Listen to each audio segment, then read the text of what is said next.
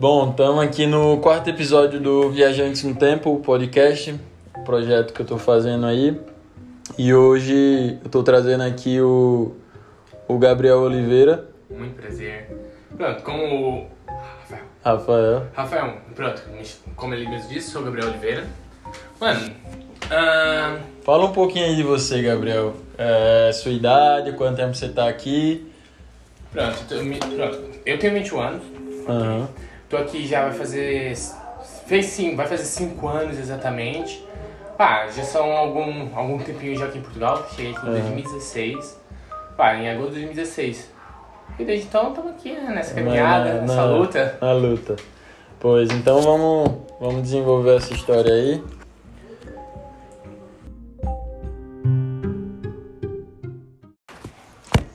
Então, Gabriel, é, vamos desde o início, né? Queria saber aí como é que foi a parte da sua infância, é, aonde você nasceu, como foi a parte de estudos e quando surgiu na sua vida a vontade de vir, de imigrar, né? De sair do Brasil. Como é que aconteceu isso, mais ou Então, menos? pronto, assim, minha infância. Pronto, eu vim de Goiânia, Goiás, lá mesmo, dos capital mesmo. Uhum. É a capital de Goiás, mesmo ali do, do centro da dupla sertaneja. Uhum. Mano, é assim, minha infância foi normal, assim, estável, uma questão financeira, tive tudo que quisesse, entre aspas. Playboy. Não é playboy, porque assim... se eu- um exemplo, também tá... Os meus pais, em questão... Minha mãe ganhava bem, minha mãe era professora de escola particular. Uhum. E meu pai era caminhoneiro até uma parte, até em 2004, depois ele virou, tipo, pá, gestor, para dizer assim, da, da empresa. Não é bem assim, mas pronto, é uma profissão que eu já não, não sei definir exatamente. Mas ganhava ali seus 1.500, 3 2.000 reais ali tranquilo. Uhum. Você falou em 2004, 2005, isso é muito dinheiro na altura, né? Mano, então ti- tive uma infância estável em questão financeira. Mano, tinha carro, casa própria, nunca tivemos, mas as casas que a gente viveu sempre mais de três quartos, Nossa. etc. Ah, então tranquilo, uma vida que eu digo assim, estável. Era você, seu pai e você tem só um irmão? Não, assim, na minha casa era minha mãe, meu pai e meus outros dois irmãos. Total, totalizando cinco pessoas. Cinco né? pessoas. Tem um irmão mais velho, que são 12 anos mais velho que eu, e um irmão gêmeo. Sim. Que ele ainda é um minuto mais velho que eu. e pronto. Mas, tipo, a, a gente nunca teve questão de falar, nossa, me faltou alguma coisa em casa. Não. Uhum. Nesse ponto, nunca. Geladeira sempre cheia, armário sempre cheio de comida. O que eu quisesse tinha nesse aspecto, né? Pra uma criança, uma geladeira cheia, ter Danone, etc. Mano, isso daí é felicidade, não. Televisão, Televisão, tranquilo. Eu- uma coisa que também tá lá, por exemplo, a gente tinha um computador. Mano, eu me fissurei pra aquilo, tá ligado? Uhum. Meu mundo foi aquilo, desde então. Então, eu nunca me importei em pedir mais nada, porque eu ficava focado naquilo, tipo, por exemplo, quando criança a gente né, quer brinquedos, etc, etc, etc. Pra mim, o computador era o que me focava aquilo, eu nunca pedi mais nada. Uhum. Então, assim, questão, nessa parte foi tranquilo. Agora, estudos. Pá, a gente, eu sempre estudei escola é, pública, nunca estudei em particular, na minha vida toda, sempre pública. Mano, e sempre com meu irmão também, gêmeo, a gente sempre estudou juntos, em algumas escolas a gente se separou de turmas, ainda bem. Sim. e tipo, mano, a gente, eu estudei no Brasil até 2015, 2016, tipo, eu fiz até o nono ano tranquilo, passei pro ensino médio, que uma coisa que acontece na minha vida é que 2016 há uma grande mudança, não é a vida pra Portugal, que eu saí da minha cidade natal, que é Goiânia, pra São Paulo, Sim. ok? E termino... Imigrou, acabou imigrando. Já, já começa migrando dali, Já é uma imigração, viu? né? Não por escolha própria, Uhum. mas pronto. Tinha que idade ali, mais ou menos? Tinha 15, eu nasci em 15 2000. anos, né? Pá, assim, foi uma grande mudança total na minha vida. Imagina, você está habituado a uma rotina, uma vida tranquila. Uhum. Mano, dia 31 de dezembro, chegar em... 31 não, vai, dia 29 chega em ti. Olha, a gente vai mudar dia 31 pra cidade de Natal do pai. Do meu pai, nesse caso, Santa Adélia, São Paulo. Não foi capital, foi interior. Uhum. Sair de uma capital pra ir pro interior já é uma grande diferença. Sim. Né? Depois, você não só saber de última hora ainda é pior, tá ligado? Dá pra fazer nada sem despedir Mano, de ninguém. Despedi só das pessoas mais próximas, assim, que tava ali ao pé, mas, tipo, não foi aquela coisa, uou, que eu queria, tá Aham. ligado? Mas pronto, foi por questão de necessidade, porque acontece. Pá, ah, na minha vida, pra mim vir pra Portugal, houve alguns trajetos, né? O que acontece o quê? Eu, em, dois, em 2010, minha mãe sofreu um AVC. Houve ah, dois, eh, duas vezes estourou no cérebro dela, tá ligado? Ela, prof- ela é professora, foi num domingo que ela tava de folga. Ah, e, e ela nunca mais conseguiu dar aula, por quê? porque ela não teve nenhuma sequela física. Ela Uhum. superou uma coisa, que é uma porcentagem muito pequena de não ter sequelas físicas. Uhum. Mas ela teve uma sequela psicológica, que ela tomou traumas de sala de aula. Hum. Então ela não conseguia exercer a profissão dela. Aí acontece, meu pai, meu pai se aposentou em 2004 por invalidez, bora dizer assim, porque tem um glaucoma que é uma doença irreversível, Sei. ok? E ele nunca mais pôde conduzir o caminhão que ele tanto amava. Entretanto, meu pai continuou trabalhando ali, fazendo um trabalhinho ou outro ali fora, bora dizer Sim. assim, por não poder estar registrado, porque estava aposentado Sim. supostamente. Ah, então o que acontece? Em 2010, quando acontece isso com a minha mãe, minha mãe fica. Ela se demite da escola, mesmo ela sendo. O diretor da escola adorava ela e queria que ela fizesse, ficasse lá. Sim. Ia pagar tudo pra ela, psiquiatra, psicólogo, o que ela precisasse ia pagar, mas ela não aceitou e ela saiu de lá. Entretanto, a gente, ela abriu um próprio negócio em Goiânia. Pastelaria. Sei. Pastelzinhos e tal. Mano, aquilo foi um projeto super fixe, só que também deu errado em questão, porque ela não soube. Não é que ela não soube gerir, as coisas não saíram tão bem quanto ela esperava. Sim. Pai, então logo fechou, fechamos as portas e aí mudamos de novo. Isso acontece, então entramos logo ali numa crise financeira, bora dizer assim. Sim. Uma pessoa que trabalhava, ajudava em casa com 3 mil reais por mês, há uma queda de 3 mil reais na sua renda, Sim. é, muito, é um baque grande. Uhum. E querendo manter o mesmo custo de vida, aí vai ver a bola de neve que vai se tornando. O que acontece? Em 2014, meu irmão Franklin já estava aqui em Portugal, que ele veio em 2010. Em 2014 ele volta para visitar o Brasil. Vai lá, tal, faz a proposta pra minha mãe. Olha mãe, por que você não vem aqui pra Portugal, tal, eu te ajudo, não sei o que, não sei o que. Entretanto, ele ficou maturando ali um ano, isso em 2014. Em 2015, os, os meus pais não estavam bem, também a questão financeira, etc, não estava ajudando muito. Minha mãe tomou a decisão, não, eu vou pra Portugal. Ah, é naquela questão, vou buscar uma vida melhor. Ajudar financeiramente, etc. Pelo menos lá, converter no euro, vale mais, não sei o que. Pá, eu consigo ajudar aqui e depois trazê-los pra cá. Sim. O projeto inicial era esse, né? Entretanto, 2015, minha mãe veio em junho e eu já tava no meu primeiro ano do ensino médio lá. Foi pra mim o melhor ano da minha vida, 2015, assim, que são... Em São Paulo. Não, isso ainda estava em Goiânia. Ah, ok. Ainda estava... Quando chega no final do, do ano, em dezembro, as coisas estavam ficando piores, questão de dívidas, etc. Começa a entrar Sim. naquela parte ruim, questão econômica, né? Ah, eu falar, não, a gente vai pra casa da nossa avó, lá a gente não tem que pagar nada, tá ligado? Lá em São Paulo, Isso em caso. São Paulo, exato, lá, em Santa- lá no interior de Santa Adélia. Mano, lá não ia se pagar renda, não ia pagar nada, só comida, ajudar nas continhas básicas, então era uma economia muito menor, ah, muito maior nesse caso. Sim. Então, dívida conseguiríamos pagar. Entretanto, fomos lá naquela surpresa no final do ano, né, na virada, chegamos lá dia 1, aproveitamos tudo e tal, não sei o quê. Mano, aí me matricularam numa escola. Lá eu ia fazer meu segundo, segundo ano do ensino médio. Uhum. Pronto, normal, tal. Só que o que acontece? Entretanto, tava havendo uma crise entre meu pai e minha mãe. Distância. Relacion... Relacionamento à distância é complicado, né? Ah, e eles viveram 21, an... 21 anos juntos. Sim. Ah, e a distância meio que balanceou as coisas tanto. Meus pais se separaram, tipo, no início do ano 2016. Deixa eu sério, pra mim não afetou tanto. Mas ao meu irmão já, jamais. Sim. Ah, e, e o que acontece? O meu pai, entretanto, se envolve num novo relacionamento. Já pouco tempo Pouco depois. tempo depois, um, um mês, dois meses, meu pai já começou um novo relacionamento. Pai, e tipo em. Vamos colocar. Julho, ele já marca um casamento. Aham. Tipo, uma coisa. seis meses. Mais ou menos, acho que fica menos, tá ligado? Aham. Já marca pra casar. Entretanto, uma conversa com, dele com a minha mãe, o que acontece? Ele fala que ia deixar a gente pra ser criado pela minha avó. Tipo, uma cena do tipo. Ah, Tipo, eu vou viver a minha vida e tal, não sei o quê. Então minha mãe falou que não, vocês com, pra mim. Tá, aí com a ajuda, minha mãe já tava cá. Como a irmã já tava cá, então ela já teve o apoio dele, tá ligado? Essa caixa ela quer, é quer participar né? do, do Puta podcast. que pariu, você é muito chata, Ô velho. Lua, você quer participar, né, Lua? Porra. Olha lá. Ela quer, Isso, velho.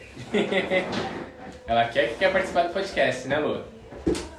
Ou você quer o tapete? Eu acho que é o tapete. É, Mas então, E aí seu pai falou na época que ia deixar vocês pra ser criado pela sua avó e, sua mãe tava aqui em Portugal. já estava aqui, você não, nesse Ah. caso, ela, ela veio, tava tentando se estabilizar. Pá, que um ano ainda não vamos dizer que é estável, né? Um ano para um Não. imigrante não é estabilidade. Não. Ainda tá no desenvolvimento. Que uma estabilidade, na minha opinião, isso digo eu. Mano, a partir do terceiro ano, se você tem consegue ter uma, uma vida, ainda que sobra um pouquinho de dinheiro, isso é estável. Sim. Né?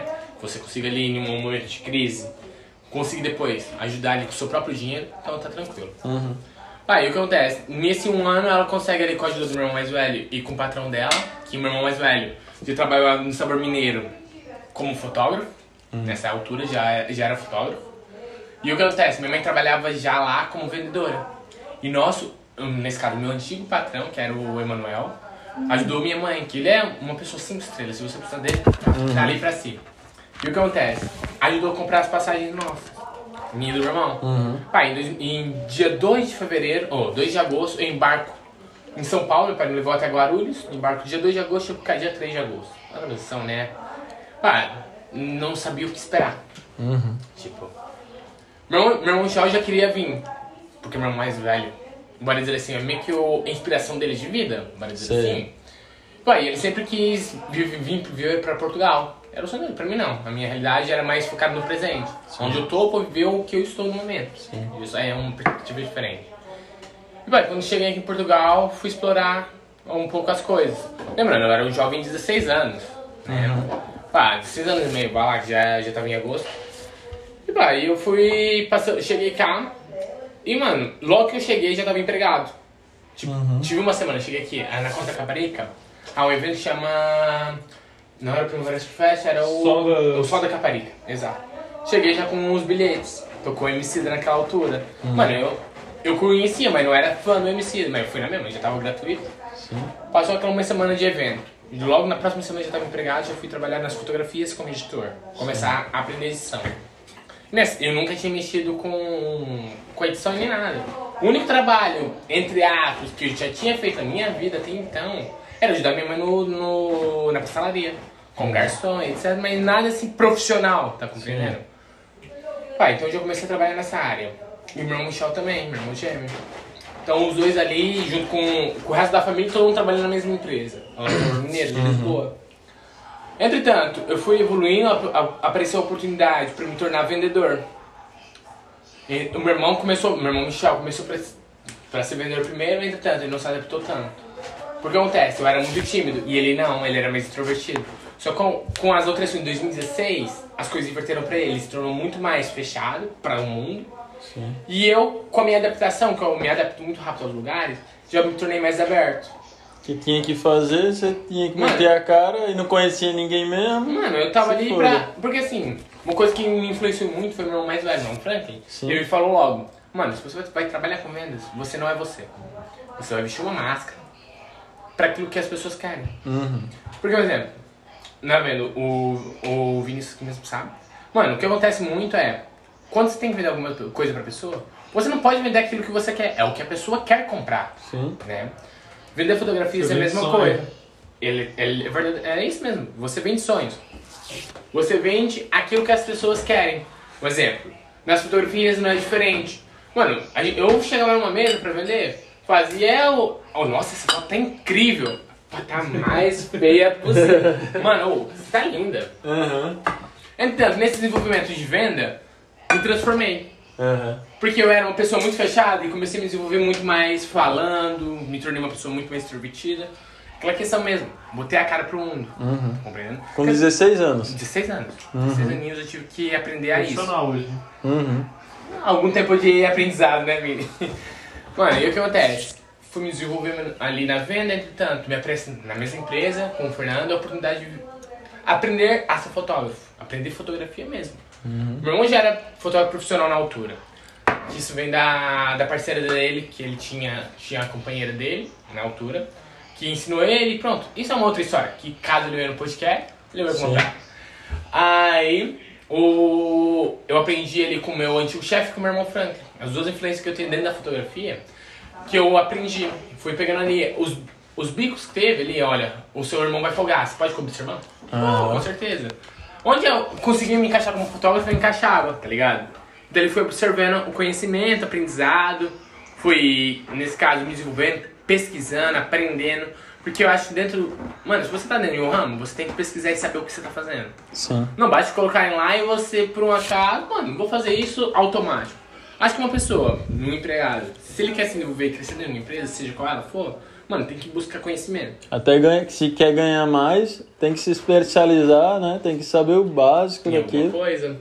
Mano, e nesse caso, o que aconteceu é que eu fui aprendendo. Eu pedi ao meu irmão Franco algumas dicas, pedi ao meu antigo chefe, o Emanuel, algumas dicas. Mano, ao longo do tempo fui me desenvolvendo muito.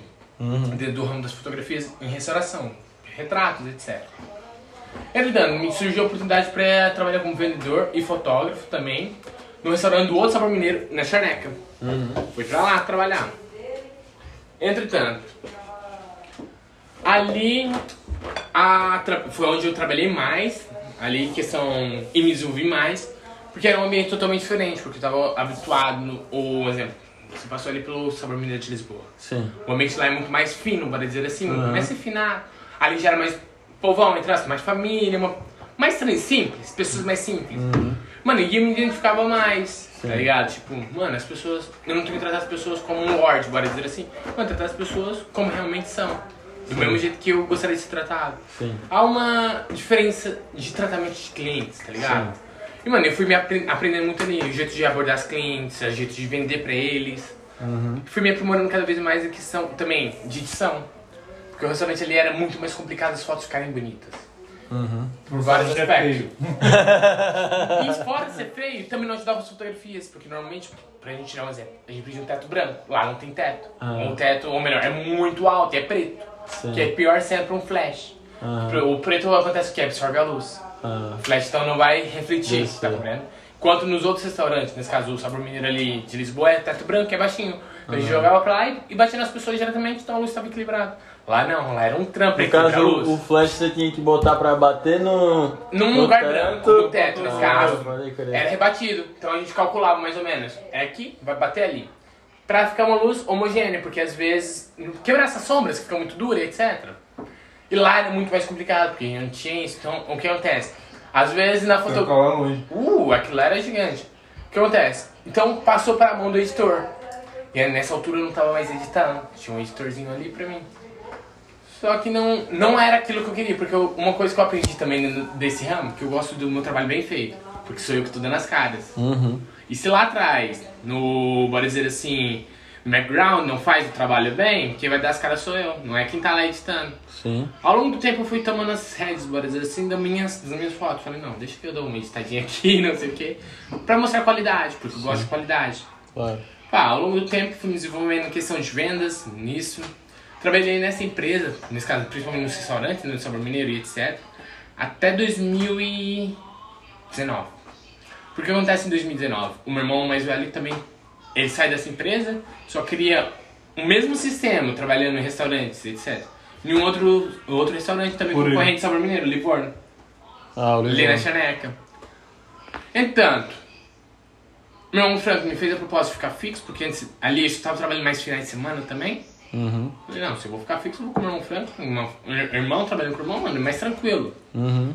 Mano, foi a melhor coisa que eu fiz nesse sentido, porque o que acontece? Pra mim, nessa questão profissional, eu via melhor, mais estável em crescimento pessoal também com o irmão mais velho, tá Claro.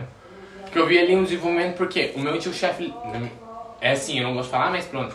Ele, nesse ponto, ficou estagnado, tipo, não havia evolução mais. Sim. Pra ele era aquilo, é uma formulazinha de bolo. É aquilo, tá funcionando, tá ok. É, O meu irmão não, ele procurava evolução. claro. Uma pessoa que procura evolução, na minha opinião, é uma pessoa que quer crescer e progredir. Com certeza. Então, eu vou pra esse lado. Eu não quero ficar estagnado fazendo a mesma receitinha de bolo pro resto da vida. Sim. Acho que não... Chatice da porra, né? Porra, mano, você chega lá, olá, tudo bem? Quer tirar uma fotinha? ah, olá, tudo bem? Você quer tirar uma fotinha? Mesma coisa, pra vida toda, mano, e não buscar inovação é uma chatice, alguma hora também vai chegar um ponto que não vai funcionar mais. Aí teu irmão é muito louco, né, mano? Pô. Ele Mano. chegava na mesa lá do Sabor Mineiro, meu pô, já tirava foto. Eita, essa foto aqui vai ficar top. Aí, piu. Aí dava foto, aí daqui a pouco mostrava, olha, ficou top essa foto. Não, muito gente Mano, a cena de abordar também é totalmente diferente, tá Sim, ligado? sim. My Lord, Congé. Meu irmão tem os seus bordões pra cada restaurante que ele já passou. Por exemplo, ele trabalhava num em Cascais, porque ele já saiu dessa empresa há um tempo, voltou depois, pronto. E esse tempo ele passou em Cascais, no restaurante que havia lá, que era o Boi na Brasa. Ali mesmo em Cascais, ali no centro. E o que acontece? Lá ele tinha um bordão, My Lord, pros homens. My Lord. E todo mundo chamava ele de Lorde. Imagina, isso com uma pessoa dentro do restaurante, mano, fica caracterizado pra aquela pessoa. Então todas as pessoas que vão lá chamam ele de Lorde. Então Uhum. quer dizer, ele criou uma imagem bonita pro restaurante. Sim, Aquele personagem que tá lá, você vai reconhecer- ser reconhecido por todos que estão lá. sim. Porque essa é a imagem. Agora, É igual quando eu conheci ele, é... até o contato dele até hoje no meu celular, Franklin Shazam. Shazam. Ele cumprimentava, ele, dá um Shazamzinho aqui. Eu, "Ah, Shazam, tá ligado? Aham. Não, o bicho é foda.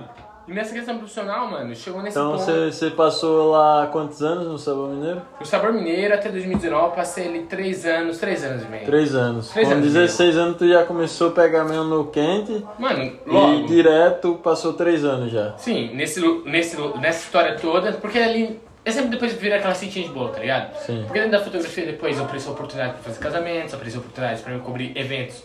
Um evento que eu cobria bastante também era o evento que havia aqui de carros de luxo do. No Autódromo de Estoril. Uhum. Ah, vários eventozinhos. Mas isso é, é sempre na mesma profissão e na mesma empresa, tá compreendendo? Só que em 2019 pra 2020 fui trabalhar com o irmão. Houve essa ruptura, nessa mudança de trabalho. Em 2020 acontece uma merda. Covid. Covid, fecha tudo. Porra, tudo. Questão profissional, a gente tá falando só do profissional nesse momento. Acontece. Eu, a gente ficou três meses parado. Dois, dois meses de confinamento geral, sem trabalhar. Isso, gera uma quebra em economia geral em casa. Com certeza. Porque até então todo mundo só dependia dos restaurantes. Restaurantes fechados, aquelas merdas todas acontecendo. Depois mesmo que abre, não havia público. Se não havia público, não há como abordar. Geralmente os que iam pro restaurante eram os, fe- os já que já iam há muito tempo. Sim. Então, habituais. Também Pô. já tinha menos dinheiro. Então quebra, tal, quebrou a economia total em casa. E aí, Sim. imagina, pro imigrante acontece duas coisas. Primeiro, renda, contas.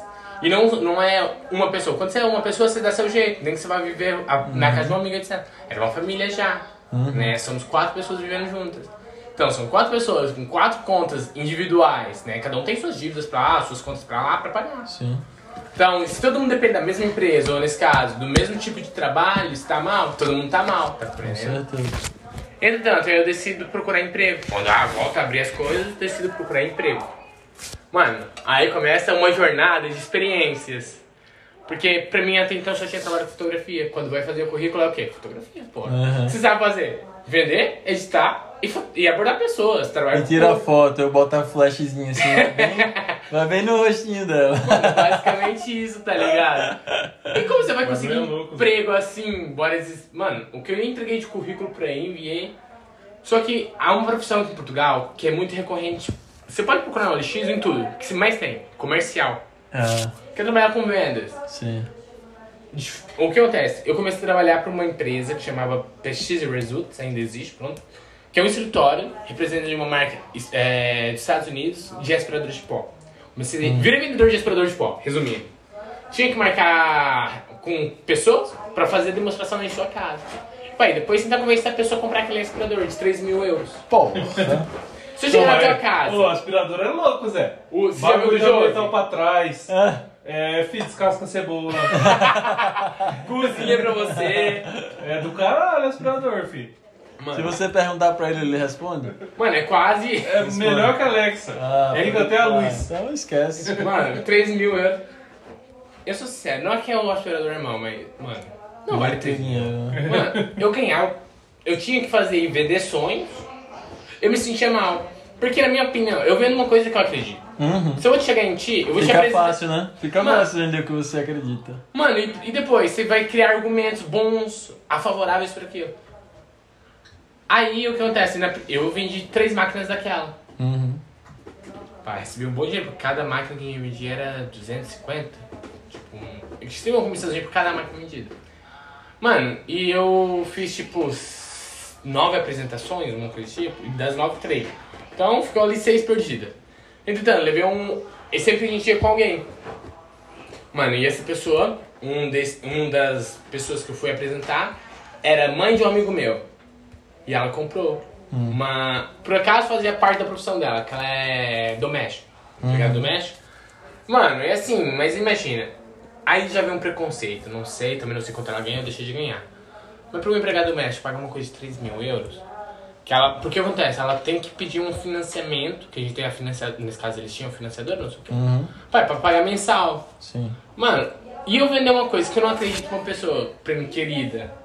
É meio mal. Ah. Por acaso ela comprou, eu fiquei calado, mas mesmo assim fiquei meio tipo, porra, mano. Porque o filho dela não queria que ela comprasse também. Sei. Então junta tudo isso, pá. Eu falei, porra, isso daqui não é pra mim. Se eu vou Uhum. ficar sentindo desse jeito, porra. E depois aqui trabalho também era complicado porque o que acontece? Eles falaram que você sempre ia ter clientes, tipo, pra você apresentar. Só que depende de você buscar esses clientes. Claro. Cada vez que você vai num cliente, você tem que pedir uma lista de contatos. E quem vai passar contato pra, e ser, incomodar a pessoa? Ninguém, Sim. tá ligado? É poucas pessoas vai dar um ou dois contatos. Então, virou uma chatice. Então, não tinha pessoa pra apresentar, depois não tinha dinheiro. Não tinha pra que apresentar, não vende. Aí eu falei, pô, mano, esse trabalho aqui não dá nada. Beleza, fica lá um mês e meio. por aí. Então, saí de lá, Só ganhava o que vendia, no caso. você não ganha mais nada. Você não Ah. tinha base. E contrato de trabalho não era contrato, era prestação de serviço. Sim. Aqueles contratos de stream verde. E eu fiquei, porra, mano, trabalho é mais ou menos, ganha-se bem, mas você tem que vender, mas pra isso. Virava aquela pirâmide toda. Sim.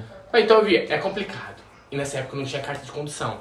Pra quem tinha carta de condução na época lá, que era, tava pra fazer parte da empresa, tinha uma vantagem. Pra aqueles que não tinha, tinha, imagina, você chega lá, você não tem carta de condução, mas você tem os contatos. Então quem não tem contato, mas tem a carta, te leva. E os dois recebem. Ah, ok. Tá compreendendo? Faz tipo uma parceria. Todas as vendas, contatos que você tiver, eu vou te levar. Mas eu vou receber uma parte da sua venda. Sim. Mesmo que eu não faça porra nenhuma. Pode crer. Só que nessa época eu tava tirando minha carta, não tinha carta ainda. Pronto. Aí acontece, saí de lá. Fui procurar trabalho e tal, passei o quê? Um. Pá, uma semana e meia procurando trabalho, apareceu outra oportunidade. Trabalhar com comercial porta a porta, outdoor. Abordando as pessoas em suas casas. Chegar, tocar a campanha. Oh, e aí, beleza? Vendendo ó, é, telecomunicações. Internet, Uhum. entendeu? Na Vodafone. Pá, muito bom. Ganhava-se bem. Tirava mil eurinhos tranquilo de lá. Aham.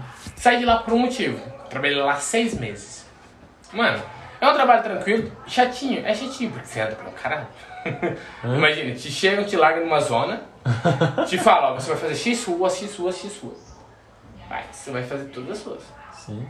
Mano, até da hora. Era das duas às dez. Das duas às dez não, das duas às hum, oito, supostamente. Caralho. Tu não cansava de receber não, não, nessa época? Tipo, Mano. chegava nas portas, não, não, Eu vou não. explicar por que Parava não. num cafezinho assim. Ah, não, vou explicar duas coisas. Uma, eu não, o não aprendi a receber nas fotografias. Uhum. Porque pra você abordar as mesas, porra, a pior coisa é você receber ou não. Imagina, um dia você tá aflito, você tem que mostrar pro seu chefe que tá lá em cima, te cobrando, e as fotos, como é que é?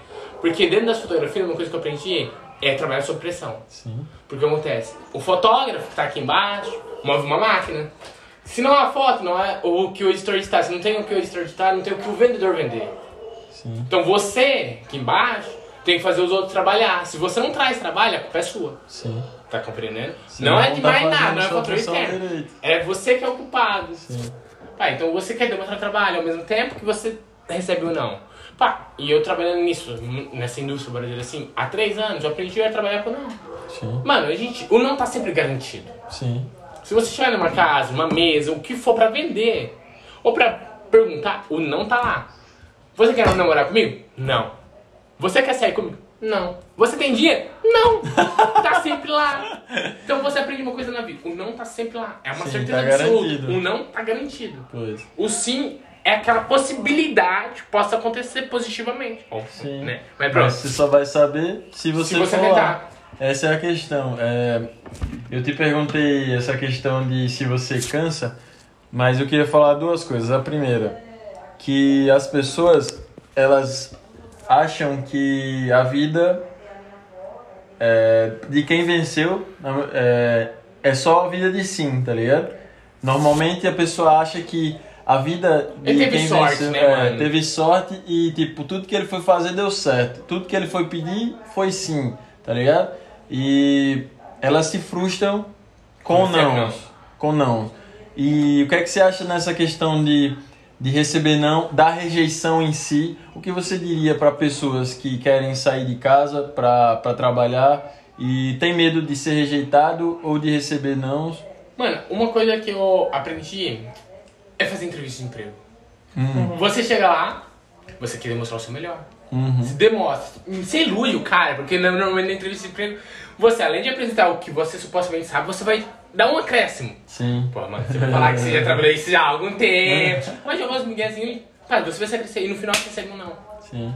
Imagina você fazer isso várias vezes e você uhum. na porta. Mano, é assim, o que eu digo pra essas pessoas, o não tá sempre garantido. Isso uhum. você tem que levar. Mas isso é um aprendizado. Você sabe por que você recebeu ou não. Por exemplo, nas vendas, uma coisa que eu. Um exemplo, sempre busquei é saber como melhorar pra alcançar o sim. Uhum. Porque às vezes a gente também tem as situações, por exemplo, nas fotografias, a, pessoa, a mesa não quis aceitar a fotografia por quê? Ou não tem dinheiro pra comprar, ou não estão num clima, sim. ou foi você que não soube como abordá-los. Sim, sim. Há várias hipóteses que pode ter acontecido para você não ter conseguido entrar na mesa. Claro. Você saber qual delas foi a causa é muito importante, porque você, ao receber um não, você tem que estudar o porquê você não recebeu um não. Sim. E dali você aprende. É. Uma coisa que eu aprendi nas fotografias é o não está sendo garantido, mas por que o não? Sim. Por exemplo, eu sempre chegava lá em cima, olha, como você faz. O meu irmão, você conhece, você conheceu ele abordando as mesas. Sim. Pai, ele quase recebeu um não. Quase nunca. Sim. Mas ele também recebia. Claro. Então você perguntava, olha, o que você faz? Qual é o seu segredo? Me explica o que você faz pra chegar lá e alcançar. Mano, ele faz as coisas mais simples. Sim. Tá ligado? Mas pra mim não funciona. tá ligado? Pá, às vezes é uma receitinha de bolo pra ele, mas não funciona pra mim. Claro. Mas ele aprendeu com os não que ele recebeu na vida. Uhum. E eu a mesma coisa. Eu com o tempo fui aprendendo a dar a volta nas pessoas. Porque eu, uma coisa que eu faço muito bem é conversar. Sim. Mano, chega numa mesa, senta aqui pra conversar, a gente vai conversar horas. Sim. Tá ligado? E a mesma coisa que eu aprendi com os clientes. Às vezes você não precisa fazer 10, 20, 30 mesas no ensino das fotografias. Mano, duas, três que você tira ali, 10 fotos cada mesa, são 30 fotos. No caso de fotografias, é 5 euros nesse caso ali, são 150 euros no final da noite. Sim. Tá ligado? Por dia, 150 euros ao final do mês. Porra, já não. Isso pro dono é um salário, pra nós é outro nas fotografias, né, uhum. O que acontece? Mano, você tem que aprender a, a como dar a volta ou não. Porque o não tá garantido, mas você consegue quebrar esse não. Sim. A, a coisa mais prazerosa pra mim no não é você conseguir transformar ele num sim. Uhum. Porque eu não tá lá. Mas se você conseguir transformar num sim, quer dizer que você evoluiu. Tá sim. ligado? Porque você aprendeu. Um exemplo. Eu tive um caso concreto dentro das fotografias que o senhor me disse não duas vezes em dias diferentes. Sim. Uma terceira vez, eu abordei ele numa conversa totalmente oposta do que ele normalmente tinha. Deu aquele friozinho na barriga Não, de eu- dizer, tipo, Não, eu já sabia. esse senhor de novo, hoje ele vai se fuder na minha mão. Foi mais ou menos isso, mas assim, sem querer. Hoje vem. Não, mas foi mais ou menos descontraído. Tipo, eu não fui com a intenção total de fazer a venda. Então, mano, olha, eu já te vejo aqui sempre, não sei o que, pai, papo vai, papo vem, não sei o que, comida é boa, não sei o que. Você nunca experimentou tirar uma fotografia, não sei o que. Mano, no final da noite sai quando dá aquela mesa, mais ou menos 10, 15 fotos. Uhum. E uma vez você Totalmente livrou, diferente. você livrou várias vezes que ele não foi Mano, e uma vez. duas vezes que ele me deu não, eu vi que alguma coisa estava errada. Eu percebi que não era eles, porque eles sempre estavam positivo, feliz e tal. Então não era eles, alguma coisa acontecia na minha abordagem. Uhum. Porque eu chegava muito mecanizado. E as pessoas percebem quando é mecanizado. E, e percebem outra coisa, ansiedade. Tá ligado? Eles Porque- vêm quando você só quer somente vender, né, mano? Mano, exatamente. Tipo, você tá lá, tipo, demonstra, não é, é bem assim, mas desespero, bora Sim. dizer assim, tá ligado? Uma coisa que eu aprendi com não é, mano, calma. Beleza, não é nessa, é na próxima. Tá ligado? Não, muito obrigado. Se você bate numa porta, ah, se não é nessa, é na próxima porta que eu vou bater eu vou conseguir vender. Sim. Tá ligado? Então o que eu digo para as pessoas sobre o não? Mano, alguma hora vai ser um sim. E na hora que você for esse sim, você vai ficar feliz. É o melhor- é o melhor prazer da sua vida. Mas aprenda com os não, que os não é uma lição. Com certeza. Eu acho que uma coisa que devia ser ensinado na escola é lidar com a rejeição, tá ligado? Ah, super, mano. Mas por um lado a gente aprende, indiretamente. Porque quando a gente tá na escola, o que acontece? A gente se apaixona, tem aquele, aquele. Ah, mas você é Mas- mas- caralho, cara. Imagina eu, feio pra porra, gordinho, Mano. a menina olhando. Mano, "E aí, mas você vai Bora ser- dar uns beijinhos? Porra nenhuma, sai de perto de mim, gordinho. Mas você vai receber uma rejeição, né? É. Quando você Várias, não. Agora eu te digo, agora você já tá. Não é gordo, você já tá mais bonito, etc. Você chegar nessa mina hoje em dia e recebe um sim. Pô, mas há, há 10, 15, 20 Aí eu anos. digo, eu nem quero mais, sai Por quê? Porque hoje em dia você pode conseguir coisas melhores, por exemplo. Uhum. Vai dizer que isso não é um lado positivo. Pô, mano, evoluí, hein, caralho, eu fiquei, posi- eu fiquei mais. melhor. Fora a isso, etc. Mano, quer dizer que eu dei o volta no não. Ela que quis o sim. E eu que dei um não pra ela. Então há ali uma evolução da sua parte de aprendizado. Então, na escola, por um lado, aprende, mas eu compreendo o que você quer dizer. Na escola, deveria ser abordado esse tema da rejeição. Focado nisso. Isso. Ah, se for falar do que a escola deveria abordar no Brasil, há N coisas que a gente deveria falar. Uhum. Aprendizado em questão financeira, não ensinam nada. Sim. Por exemplo, o Vini falou muito bem. Mano, eu tô com 21 anos, tô aprendendo agora o que é lidar, ah, ou melhor, como gerir minha vida financeira. Sim. Com essa cena da pandemia, ah, mano, uma coisa que eu aprendi, que, mano, a gente tem que ter preparado pra tudo. Tá ligado? Aquilo que o Vini disse, e com certa razão, que a gente Então? que é previsível a menina. as situações, mano, ok. Mas a gente tem que estar preparado pra elas. né? Mano, e, e o que aconteceu nessa pandemia pegou a gente de surpresa, ninguém tava preparado. Imagina, um exemplo, eu sou sincero, lá em casa a gente tava estável. Não tava uma vida tranquila, tipo, poder comprar tudo que quiser. Não, estável.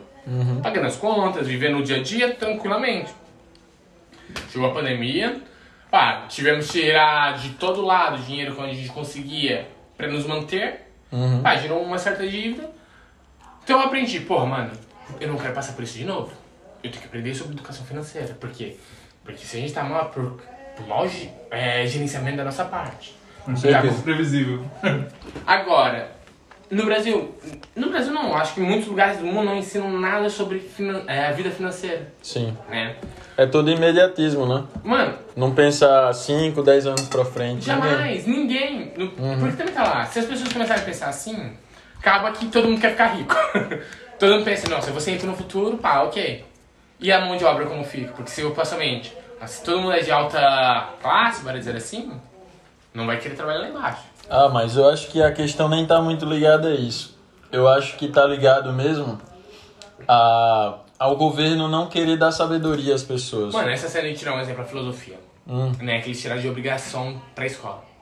Isso já há dois anos, acho eu, há um ano e meio. Que a- as escolas até então eram obrigadas a ter psicologia, socio- oh, filosofia e sociologia como ensino no, no ensino médio. Né? Eu, quando estudei lá, minha mãe é professora de História, Filosofia e Sociologia. Estudei no Brasil com uma ex-aluna dela, Filosofia e Sociologia. Que era tua professora. né? Era minha professora. A ex-aluna da minha mãe se tornou minha professora um dia. Uhum. Mano, eu sou sério, melhor coisa da minha vida. Porque uma coisa que eu já vou comentar depois, questão do ensino, diferenças, etc. Que é a filosofia do Brasil é bonita. Uhum. Nos ajuda a pensar. Toca em muitos pontos. Mano, Platão, um exemplo. A ideia de a gente estar sendo controlado, que vem depois da caverna, todo o mito da Sim. caverna, etc. Filosofia nos ajuda a pensar e ver onde estamos encaixados na sociedade. Porque aí também depois entra a sociologia. Uhum. Se tiram isso dos alunos, dos, jo- dos jovens, o que, que é os jovens daqui a alguns anos? Tá ligado? Não vão pensar, vão ser robôs controlados. Já tá mais ou menos isso hoje em É a dia. questão, né? Não vai colocar em questão. E depois, tira o ensino, que é muito importante, financeiro. Quer dizer, a malta não vai saber gerir seu próprio dinheiro. Uhum. Tá compreendendo? Então, quer dizer, a malta, se não gerir o próprio dinheiro, vai fazer mais investimentos, vai entrar em dívidas. depre- Então, gera toda uma cadeia de erros a partir de um ponto da, do governo. Uhum. Mas porque eles são focados em outras áreas. Né? Uhum. Mas isso não é só o Brasil, como muitos pontos outros, outros países cometem os mesmos erros. Uma coisa que eu vim aprender em Portugal, do ensino aqui, não é o melhor ensino do mundo, mas funciona. Sim. Por algum motivo é, né? Porque o que acontece? Eu, quando cheguei aqui em Portugal em 2016, eu não entrei logo na escola. Eu tava no, no segundo ano, tava no meio do segundo ano do ensino médio no Brasil. Quando cheguei aqui, tomei um tapa na cara. Me regrediram pro primeiro ano do ensino médio. Voltei um ano e meio da minha vida. Isso eu com 17 anos, 16 anos e meio. Eu, porra, mano, voltar um ano, caralho, vou me atrasar. Meus amigos vão se formar do ensino médio e eu vou estar aqui ainda. Sim. Olha o trampo que é. Mas eu concordei. Por quê? Uma vida nova. Vamos começar com. Vamos dar um passo pra trás pra dar dois pra frente. Sim. Cheguei e pensei, não, mano, eu era um dos melhores alunos da minha escola. Se você for na, eu, um dia. Ah, por acaso eu não tenho aqui. Tenho a foto como melhor aluno de todos, a- da, até do terceiro ano. Eu era o melhor aluno em questão da escola de notas. Sim. Isso porque São Paulo também era uma bosta de ensino. Não sei na sua cidade, mas É. na minha lista do interior era horrível. Sim. Mano, eu cheguei da capital com um certo conhecimento, o que, que eu dali eu dava aula? Tranquilo. Ok. Porque em Goiânia eu tava estudando em uma escola que era. É o novo sistema que eles queriam implantar, que era. Coisa que como chama? De estudar, tipo, da, de manhã até a tarde. É. Integral. Exato, tempo integral. Mano, eu estudava, entrava às 7 e meia da manhã, só saía às 5 e meia da tarde. O dia todo, com milhões de disciplinas. Sim. E pública, tá ligado? Então eu vim com um certo conhecimento que ali me transformei tipo, em um dos melhores alunos. Eu não fazia nada, pra mim aquilo era super fácil. Chego aqui, tomo um tapa na cara que eu. Porra, que isso? Porra, física pra mim era fácil. Que isso? Isso aqui, eu nem sei. Primeiro Mais ano. difícil aqui. Mais difícil. É. A questão aqui é que eles fazem e forçam o aluno dois pontos. A estudar, porque se você tá aqui é pra estudar. Se você não quer, você vai pra uma. Eu vou falar assim, sendo meio preconceituoso, mas não sendo. Pra um, um ensino profissional. Hum, Porque aqui- né? Porque aqui em Portugal tem uma vantagem que é as escolas profissionais. Isso, era um ponto que eu ia tocar, né? Que é quando, quando você tá atrasado na, na, na idade para o ano, aí eles põem um curso já profissionaliza- profissionalizante, né? Não é bem assim, imagina, você não tem, não sabe, por que que em Portugal tem uma coisa que na minha opinião é meio mal, porque no Brasil você, quando chega no terceiro ano, você pode selecionar qualquer área. Se você quer psicologia, você quer medicina, você quer história, pá, você decide no terceiro ano, quando você vai fazer o exame, ou o Enem, depois do Enem você decide sua vida e qual faculdade você quer entrar, né? Uhum. Aqui é totalmente diferente, você tem que decidir logo no seu primeiro ano do ensino médio. Uhum. Porque aqui depois é dividido em áreas. As três principais áreas. Ah, São quatro principais áreas. Economia, artes, ciência e tecnologia e ciências de humanidades. Eu fui para ciências e tecnologias. Que dá, é o curso que tem mais abertura profissional. Porque é o âmbito da tecnologia que tá para medicina, para informática. Tudo Sim. que você pensar em questão que tem biologia, ah, física e química e matemática, esse curso te dá entrada. E hoje em dia, quase todos os cursos, supostamente, que todo mundo quer, tem alguma dessas quatro disciplinas. Uhum. Poucas pessoas vão para humanidades, porque humanidades e letras é o curso secundário que eu chamo, assim. que é para quem tem, bora dizer assim, facilidade com línguas. Sim. Pá, quem, não tem, quem tem dificuldade no nunca vai entrar nesse curso, porque é muito difícil. Vai entrar para outro. Quem tem a, a talento para arte vai para artes. Mas são os, os cursos principais. Depois vem os cursos profissionalizantes. Porque nesses cursos, esses cursos principais, te dá abertura para as faculdades. Profissionalizantes, você vai fazer aquilo, vai dali você já vai para uma empresa. Tá compreendendo? É tipo você ir lá para um Senai da vida, fazer aquele curso para ser, sei lá, ah, montador de imóveis. Você vai lá, faz o curso. Dali você já pode trabalhar para qualquer empresa. Trabalhar. Tá compreendendo? Sim. E aquilo te dá também a equivalência de você ter concluído o ensino médio. Aham. Tá? Você vai fazer três anos, do mesmo jeito que as pessoas do outro. Só que acontece é que você vai sair de lá formado pra fazer alguma coisa. Sim. Tá compreendendo? Agora, no Brasil não. No Brasil tem essa vantagem, você fazer tudo, chegar no terceiro ano, com a nota que você tem, e decidir pra qual lado você quer. Se você não quer aquilo, você vai pra outro, você tem a possibilidade. Só que imagina, eu tô em ciência e tecnologia, acontece. Se eu fizer algum curso de humanidades, eu não posso.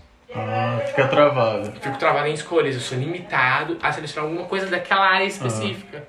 Agora, Ele tipo te dá um leque pra tu escolher desde o início. Exato. E aí você só tem que escolher depois. Qual Qual- dentro desse leque Ah. você quer? Porque você não tem o leque todo. No Brasil você tem o leque todo. Você faz ali o Enem, né? Depois você seleciona, eu tenho nota pra ir pra direito e medicina. Sim. Eu vou selecionar um ou outro, que são os dois principais cursos, em geral, né? Ah, se eu quero ir pra direito, eu vou pra direito. Se eu quero ir pra medicina, eu vou pra medicina. Aqui não. Se eu tô em ciência e tecnologia, eu não consigo ir pra direito. Porque me faltam os exames. Sim. E eu posso fazer os exames à vontade, só que eu não vou ter conhecimento que é necessário pro exame, porque eu nunca tive Mas disciplinas. tudo- Ah, ok. Porque é limitado a disciplinas, tá Aham. compreendendo? Então é um sistema totalmente diferente, porém é mais focado. Sim. Se você é uma pessoa que sabe o que eu quero da vida, ó, eu quero ser médico, quero ser engenheiro, eu quero ser. Caralho, pá. Sabe que tá dentro daquela área, você vai focar naquilo. Sim. Então você, quando chegar lá no décimo segundo, nesse caso no terceiro ano do ensino médio, você já sabe que dali você já vai estar no caminho certo da sua vida. Sim. Quando você pega os jovens hoje em dia, hoje em dia em geral, com 15 anos da vida, sabe o que é da vida? Não. Sabe selecionar o- qual curso? Raramente, né? Vamos botar aí 5, 10% no Se máximo. brincar menos. Aham. Na boa. Eu digo isso porque eu- na minha turma tinha duas pessoas, eu digo que eu estudei aqui. Mano, duas pessoas apenas, de uma turma de 27 alunos, sabiam o que queria. 25 tava perdido. Aham. Eu era uma dessas 25. Sei. Tanto que eu fiz esse curso e decidi fazer um, um, um- Eu vou fazer, ainda vou entrar na faculdade, se tudo der certo esse ano, de psicologia. Uhum. Totalmente oposto da área que eu tô, que é ciência e tecnologias. Sei. Porque eu tenho. Teve a Mas tecnologia e psicologia termina tudo em GIA, então dá certo, né? Mas. Mas a questão é os exames. Tô zoando, cara. Tô entendendo. Mas a questão é os exames. Então, nesse lado, você acha que limita as pessoas, né? limita nesse, no meu ponto É negativo. visão. Nesse lado é negativo, mas questão de foco. essa- depende muito do aluno, tá ligado? Sei, Se o aluno é focado, sabe o que é da vida, mano, o ensino perfeito pra ele é esse. sim. Vai ter só aquilo que é necessário na hora da faculdade. Não vai se distrair com, sei lá, um, um, um alemão, ou sei lá, uma, uma história, que não é necessário na área de tecnologia, supostamente. Tá Aham. ligado? Vai ter isso, matemática, física, química, biologia, geologia, algumas coisinhas, focar naquilo. Quando ele chegar lá na frente, ele só focou naquilo e tem todo o conhecimento necessário pra fazer aquilo. Ah, tá Agora, bom. pra quem não tá, não sabe o que quer, chega lá, Tá perdido. o que, que eu tô fazendo aqui? Aham. Perde três anos da vida pra decidir que quer um curso de outra área. Sim. Vê que tem talento ou decidiu ir pra um curso de outra área. E É aí? doideira. Tá compreendendo? É limitado. Aham. Então é um sistema que, por um lado, é negativo que te força, entre aspas, a ir pra aquele caminho. Sim. Mas se você é uma pessoa focada, você chega lá. Pode crer. Agora, é assim. Outro ponto negativo aqui, na minha opinião, para os estrangeiros que decidem vir pra cá, imagina, você quer vai, imagina que você tem um filho no, no Brasil, vai vir pra estudar cá e tal. Na da faculdade, tem que DBI. Tem que ter BI, né? Por quê? Se você não. Se, um- normalmente os imigrantes não é- são pessoas preparadas financeiramente, ou melhor dizendo, não chega cá ricos. Sim, São aqui pra construir uma vida. sim. A Certo. maioria, né? 98%. Poucas pessoas Ou chegam 9%. Poucas pessoas chegam aqui sendo milionárias e, pô, vou trazer É. meu filho pra estudar cá. Porque acontece? A faculdade tem uma diferença entre alunos estrangeiros e europeus. Sim. Porque o que é aluno da União Europeia, que tem ali seu passaportezinho vermelho, paga tipo 90 euros mensal na sua, na sua faculdade. Uhum. O aluno estrangeiro paga 250 a 400 euros mensal na faculdade. Porra, diferença. Mas, Pouquinho, né? mas tem algum padrão disso, alguma coisa? Depende da universidade que você vai. Isso porque os preços são variáveis de universidade para universidade, tá Sim, ligado? sim. Você tem direito à bolsa, mas se você é um gênio, porque tem uma média, se você manteve durante o sendo secundário acima de 16, porque aqui vai de 0 a 20, né? Imagina, Sim. acima de 8,5 lá no Brasil, digamos assim, Sim. ah, você tem direito à bolsa, porque você é um, um aluno exemplar, bora dizer assim, então você tem um descontozinho. Sim. Mas se você for estrangeiro, esquece, você não tem desconto nenhum. Uhum. Você paga o que pede. Aí por isso é necessário o BI para que você tenha o desconto. Exatamente. Pode o valor crer. pagar como um cidadão europeu. tá Pode crer. Poucas universidades aqui. Porque mais vale você concluir o, ensino médio lá, iniciar uma faculdade e pedir transferência pra cá, porque você vai continuar pagando o valor que você estava pagando lá, do que você fazer tudo aqui e iniciar aqui. Uhum. Lógico, você concluir e fazer aqui tem um mérito muito maior. Sim. né? Aquela questão que a gente falou mais cedo. No Brasil, falando que uma pessoa que vai vir pra cá e quer, vai fazer faculdade cá e quer voltar pro Brasil, pô, mérito total, porque o brasileiro, pá, um lado bom e negativo ao mesmo tempo. Pá, valoriza muito, estuda Paga fora. pra quem porra. estuda fora, sendo que. Às vezes é pior que o ensino brasileiro, tá ligado? Aí o nego só diz, é isso mesmo, e bate no peito, mas às vezes nem tá preparado tanto que é. Quer ver um exemplo foda? Muitas faculdades aqui têm 4 anos. Aham. Tipo, direito. Direito aqui são 4 anos, no Brasil são 5, Cinco anos. tá ligado? Medicina. Aqui também são 5 anos. Mas lá no Brasil são seis. Exatamente, só que qual que é a fita? No Brasil a gente tem 5 anos e um ano de espe- especialização. Aqui não. Aqui você faz 5 anos e boa. Tá ligado? Mas tem uma coisa que também, por igual um exemplo, para vários cursos que tem mestrado, tem licenciatura e mestrado integrado. Uhum. Imagina, eu queria fazer engenharia informática. Normalmente no Brasil é separado, depois do, É. do licenciatura se faz, eu acho que é pós-graduação, depois aí é mestrado, e depois, aí depois segue aquela carreira toda, né? Aí você pode, você pula uma etapa, você não faz pós-graduação, você faz logo mestrado integrado. Em vez, por exemplo, engenharia informática, você tem alguns lugares que fazem, que é um curso que eu pensei em ir, que é o mestrado integrado, são seis anos. Com seis anos eu já tenho ali o meu mestrado, sou mestre naquela disciplina. Ok. É uma vontade, porém você não estuda tanto quanto uma pessoa que tirou mestrado no Brasil. Porque no Brasil você faz ali o pós-graduação, depois aí você tem que conseguir o mestrado. E pra fazer o mestrado, se eu não me engano, se não sei se é mestrado ou doutorado, minha mãe tava me dizendo, que você tem que ter um professor que vai te dá o direito de você. Destruir. Tá ligado? Aqui não, você faz como se fosse um ensino normal. Aham. São seis anos, com aquela disciplina você faz aquilo. Pode Saiu, você saiu mestre. Agora, você sai com o mestrado daqui, chega no Brasil. Você é um poste, tinha um mestrado, caralho. você nunca vai ser uma pessoa desempregada. Sim, Vai estar no mais alto nível de, bora dizer assim, dentro da sua profissão. sim. Mesmo você sendo um merda, entre aspas, dizer assim, tá? Sim, a preparação não sendo, às vezes, tão boa que Quanto é lá. falado. Exato, porque o que acontece? Por um lado, né, assim, o brasileiro valoriza muito essa questão de fora. Isso. O que vem de fora é muito bom, Isso. né? Sendo que, às vezes, o que a gente tem no nosso país supera muito, em muito as outras coisas, né? Uma coisa que eu descobri, não é bem recentemente, mas há algum tempo, que o Brasil é um dos melhores países que são de oftalmologia. Sim. Os melhores cirurgiões oftal- oftalmológicos é no Brasil. Muita gente vem de fora, também. vai pro Brasil fazer cirurgia dos olhos, dos dentes, porque somos nesse foco, somos os melhores. Sim. Por que as pessoas pagam pau pra quem tá de fora? Supostamente as pessoas. Eu não conheço. É porque só conhece a realidade quando saem de lá. O nego paga um pau aqui pra dentista brasileiro, né? Todo mundo fala que não, fui no- vai lá naquele dentista que é brasileiro, tá ligado? Sim. Mano, eu digo. Estética. Eu digo um exemplo, minha mãe. Minha mãe, ela agora tá fazendo um tratamento, um tratamento dentário. Sim. Ah, ela foi no dentista português pra ela arrumar os dentes daqui da frente. Mano, o cara é um açougueiro, cagou nos dentes dela. Foi em outro, mano, ele deu um jeito. Mesmo assim, merda. Agora ela tá em um Brasil. Uma, um, um focado só. É, focar não. Só tem gente brasileira lá trabalhando. Mano, então dando um tratamento. Mano, eu digo espetacular. Cinco estrelas, né? Mano, e é barato. Porque sabe que os, muitas vezes eles cobram caro? Porque uma coisa que eu percebi muito, principalmente em Portugal, não sei no resto do mundo, da Europa, que eles não cuidam muito dos dentes, já repararam? Sim, sim, sim. Eles fumam muito, Sim. né? Que nunca vi país que fuma tanto como Portugal. Sim. Pá, e não cuidam tanto Que dos subir dentes. na Europa é pior ainda, né? Aí eu já não sei essa parte. Dizem que sim. Mano, e você vê lá o, o tratamento dentário deles, é muito caro. Sim. E nesse, um exemplo que ela tá fazendo, é um, que eu sou sincero, ela tá gostando, tô gostando do resultado. E não é tão caro, é acessível pra qualquer um. Pode crer. tá ligado? Método de pagamento, etc, tudo bom. E é brasileiros. Uhum. Não é que ele falando que o português trabalha mal, não é isso. Existem bons, Lógico. mas os brasileiros que não são uma especialidade nossa, supostamente, então quer dizer que a gente somos, nesse caso, é bom, tá ligado? É, voltando àquela parte que eu tinha falado, né? Se você cansava de receber nãos. E por que eu tô falando isso? Porque eu sou um cara, mano, que eu gosto de me desafiar, tá ligado? Eu gosto de. de. tipo, pensar coisas e, e agir naquilo onde eu tenho medo, tá ligado? Tipo, Certo. eu sou um cara, mano, que eu sou muito aberto assim pra conversa, tá ligado? Só que você sabe que é completamente diferente quando você tá na rua, quando você tem que abordar pessoas, quando você tem que entrar em negócio de pessoas pra falar sobre uma coisa pra pôr lá dentro, né? Sim, um exemplo, quando eu trabalhei na Vodafone. Mano, a, pi- a pior coisa, nesse caso, trabalhando porta a porta, você bater na porta e ter que falar diretamente com a pessoa. Porque se você tá no telefone, porque um outro trabalho que eu fiz, que eu vou comentar na frente, foi por telefone.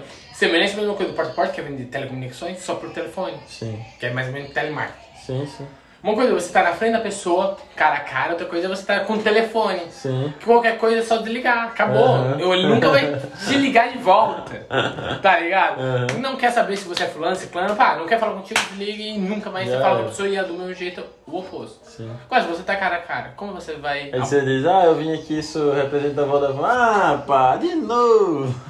Porra, tantas vezes, ô. Fora que- Mano, vocês são chatos, hein? Ô. Uma cena que tem chato sobre, sobre as empresas de vendas aqui, acho que é, é meio que geral, mas aqui acontece muito. É que as empresas de venda, elas são insistentes. Ou seja, ela manda uma equipe hoje e amanhã ela manda outra equipe, tá Sim. ligado? Tipo assim, Te liga de manhã, de tarde, de noite. Ah, essa é pra a equipe de hoje já tomou o não. Sim. E amanhã ela manda outra equipe igualzinha. Já tá Só que outra equipe que não sabe que aquela equipe passou ali. Sim. Tá ligado? Ou seja, a pessoa vai na maior boa vontade e, tipo assim, recebe um não de um cara que já teve que dar o segundo não. Esse cara já tá chateado. Sim. E quando é o terceiro, o quarto, ou quinto ou mais? Mano, Porque e, e a pior coisa, por exemplo, nessa área nossa, né? eu- Nossa, que eu, tra... eu quero ver lá. Mano, é você chegar, ser mandado mais duas vezes ou três vezes na mesma rua. Pra abordar as mesmas pessoas que você já abordou há dois ou três dias. Não, porque uma coisa é você ir numa rua que já foi pessoas passavam, que você nunca nem sabia que tinha passado gente lá. Ah, isso é tranquilo. Porque aí você pode Um exemplo, chegar na pessoa, porra, mano, eu não sabia, desculpa. Aham.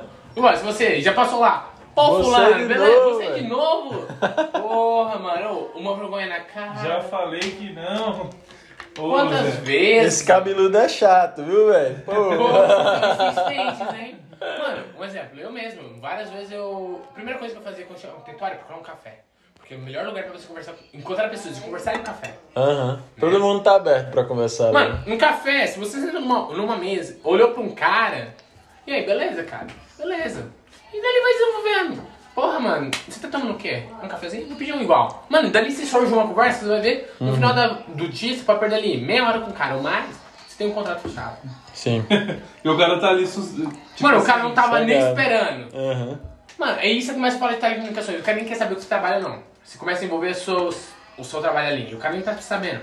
Tá falando, metendo pau na operadora dele. Ah, meu, uma nossa, pá, Você metendo fala, pau. não, eu sou da Vodafone, Não, não, não, tenho não. solução. Eu, eu fico calado e começo, porra, mano, é mesmo, eu tive, eu conheço pessoas que teve, não sei o quê. Ah, depois de meia hora ali no café, conversando com o cara, fecha um contrato porque eu falo, não, não, vou te arranjar a sua solução. Aham. Ok.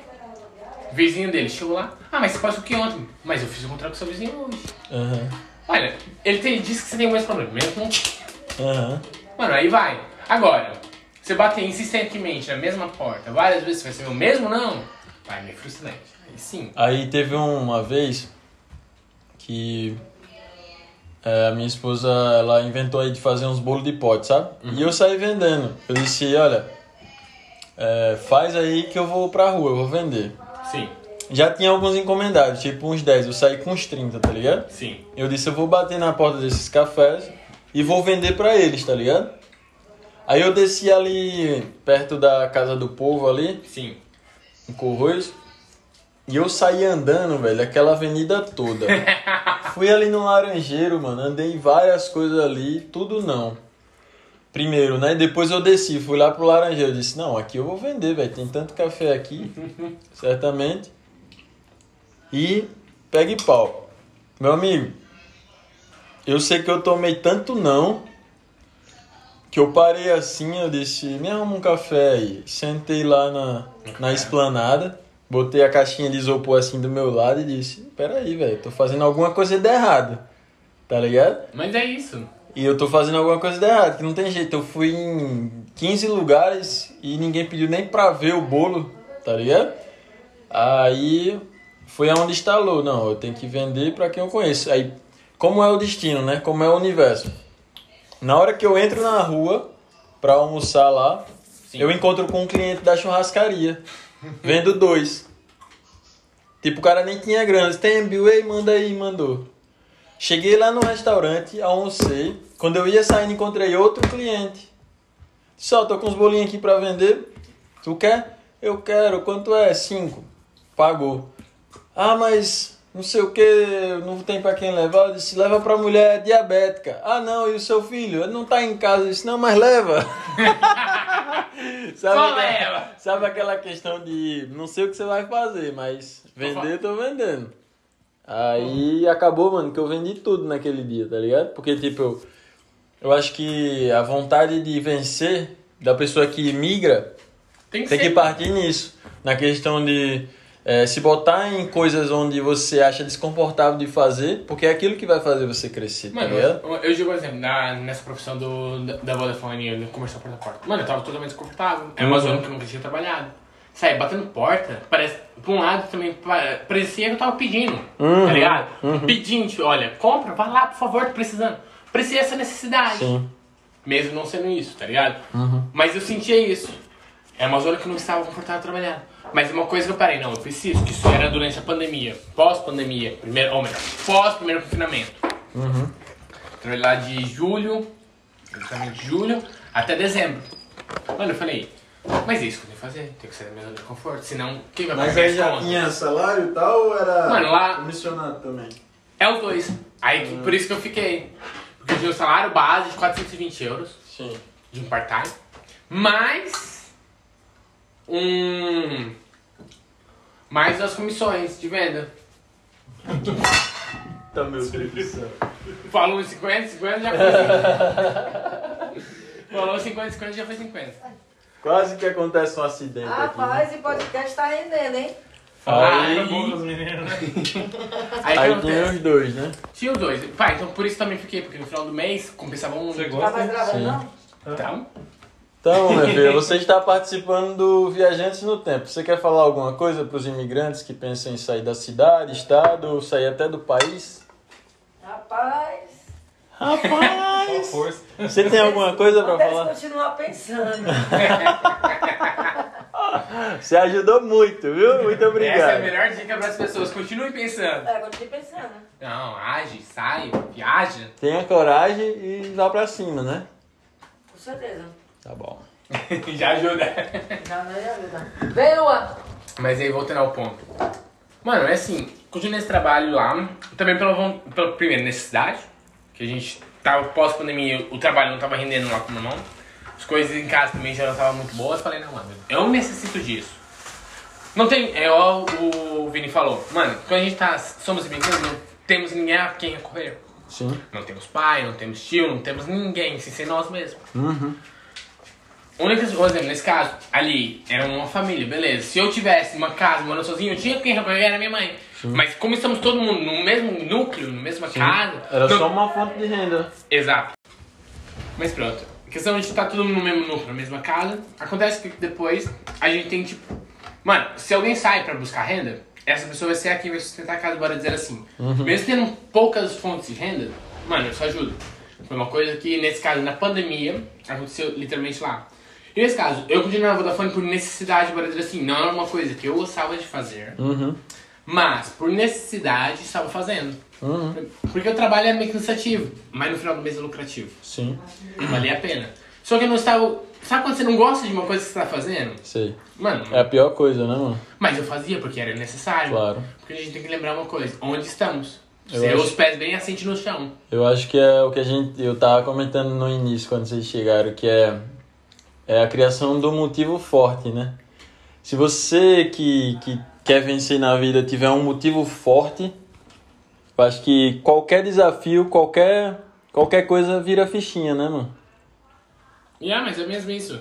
Por exemplo, ali. Você tem, é, você tinha, não faz muito tempo, um objetivo forte, que era manter Até você hoje. e a família. Até hoje eu tenho né? o mesmo foco. Mano, porque assim, um exemplo. Eu. Eu não penso no futuro ainda. Porque a gente só pode pensar no futuro, na minha opinião, quando a gente está bem no presente. O que é estar bem? Financeiramente, saúde, tudo. A gente está bem. Quando a gente perceber que a gente está estável, tá tudo ok, a gente começa a pensar no futuro. Porque se a gente perceber que a gente tá mal agora, a gente deve pensar nas soluções pra agora. Não adianta de planejar um futuro milagroso se você não tá conseguindo estabilizar-se. Tá compreendendo? Eu Eu, compreendo. eu acho que é uma, um passo de cada vez. Vamos focar no agora. Ó, tô mal financeiramente, tô mal de saúde. Vamos tentar melhorar isso. Se eu tô gordo, vamos emagrecer. Depois eu penso em, sei lá, fazer outros trabalhos que me, me possibilitam. Tá ligado? Alguma coisa do tipo. Mano, mas assim, um exemplo, financeiramente falando, se eu tô mal, vamos estabilizar. Vamos trabalhar pra isso. O meu foco agora é isso. Trabalhar pra me estabilizar. Aham. E, mano, e assim, é questão mesmo financeira. Porra. o maluco montando plador. Ainda coloca ao contrário. Acontece às vezes. Tipo. Era pra colocar a parte branca pra baixo. E ele não tá sabendo encaixar. E ele percebeu que Eu cortou a placa ao contrário, tá ligado? Foda-se. Aí para lá, Vini, deixa eu concentrar aqui nessa porra. Foi mal. Ah, pronto, voltando aqui um pouquinho. Mano, essa né. Um exemplo. Eu já, eu já discordo de- da sua. Da sua Acho que a gente tem que pensar mais no futuro? Eu discordo na questão de. Beleza, as coisas não estão bem no momento, mas. É, você tem que meio que fazer uma. ninguém viu, ninguém viu. Você tem que fazer tipo um plano para daqui a 5, 10 anos. Independente do, de onde você estiver. Você tem que usar o que você tem hoje para conseguir o que você quer lá na frente. Porque imagina, beleza, é lógico que é, você tem que ter tipo duas ou três metas. Por quê? Você tem aquela meta onde você quer alcançar aquilo, Certo. mas só que você não pode é, cair em depressão. Vou dar um exemplo bem brusco. Se você não conseguir aquilo. Então vamos dizer, você tem a meta que é, é a ideal que você queria, tem aquela mediana e tem aquela mais baixa, vamos dizer, né? Sendo que isso não é um plano B. Agora eu vou te dizer, assim, na minha visão, minha Sim. perspectiva, né? Quando você tem tantas metas, 3, 4, 5 ou mais, você larga o foco de uma delas. Um exemplo. Quando você tem uma meta só, por exemplo, o meu é o presente. Eu tenho isso pra concluir. Quando eu chegar nesse estágio, eu foco em outra coisa. Quando você tem, eu tenho isso, mas eu posso fazer aquilo, mas eu tenho aquilo. Pra qual que eu vou direcionar meu foco? Vou direcionar pra três? Quando é três, você não consegue fazer nenhum nem outro. Ou melhor, vai mais lento pra alcançar isso. Sim. Quando você tem uma visão do que você quer bem clara, uma só, porque, por exemplo, eu não estou dizendo que você não deve planejar seu futuro, mas você tem que focar no seu presente. Com certeza. Você tem que saber que seu objetivo agora, nesse exato momento, é esse. Quando você concluir esse, você já pode pensar, agora sim eu posso chegar lá. Não estou dizendo que você não deve pensar em um objetivo pra frente, mas você tem que focar no agora. Porque se você tá mal, você tem que estar bem pra você conseguir seu objetivo futuro. Tem que saber que são etapas da vida, etapas do seu projeto. Se você tem uma ideia de construir uma casa, ou com- comprar uma casa, um terreno, etc., você não, não é só chegar, olha, eu quero essa casa, e o dinheiro? Como eu vou conseguir o dinheiro? Sim. Preciso de trabalho. Mas no trabalho eu preciso, ou vou dar a cara, ou alguém vai me indicar, ou não sei o quê. Então tem todo um passo pra chegar lá, são passos, uma coisa cada vez. Eu entendi. Mas você tem que ser focado, tá ligado? Eu entendi no que você falou, só que eu acho que você não entendeu o que eu disse. Eu não tô dizendo assim três distintos, mas eu vamos dar um exemplo aqui. Sim. Vou dar dois exemplos no caso. A questão de você querer ter grana. Certo?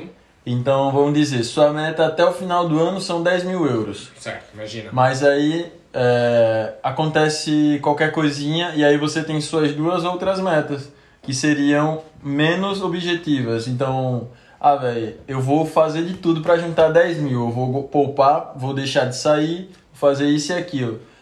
Mas aí, se não der 10 mil, eu vou para 7. Se não der 7, eu vou para 5. Reduzir as Se... expectativas, resumindo. Isso. Não, isso Porque, concordo, entendeu? totalmente. Aí vamos dizer, num, num emprego, você tem o sonho de gerenciar, ou de ser chefe de sala, ou de ser. Diferente, você né? crescer na sua profissão. E aí, naquele ano, você diz, não, esse ano eu vou arrebentar, vou fazer o que tiver que fazer, vou correr atrás e vou querer, vou chegar lá.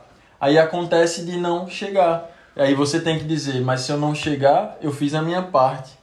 Tá Não, ligado? isso com né? certeza. Nesse ponto eu concordo plenamente. Aham. Mas, por exemplo, isso, ok, concordo. A gente tem que se manter. Se não conseguimos chegar lá, a gente tem que saber primeiro o porquê. Né? Eu acho que é muito importante Lógico. saber Aprender com o aquilo. motivo. Porra, o que eu deixei de fazer, se nos meus planos estavam isso. E tudo que eu planejei e imaginei que eu conseguiria chegar, não cheguei, por que foi? Ah, foi um vacilo meu no meio, foi onde que eu vacilei. Sim, Ah, Às vezes eu planejei mais do que eu deveria, ou mais que eu conseguia. Ok, mas isso é uma primeira percepção. com certeza. Depois, reduzir a expectativa. Se a gente vê um exemplo, tô chegando no final, ou no meio, e não tô nem perto daquilo que eu planejei, pera, ok, não vou chegar aos 10 mil.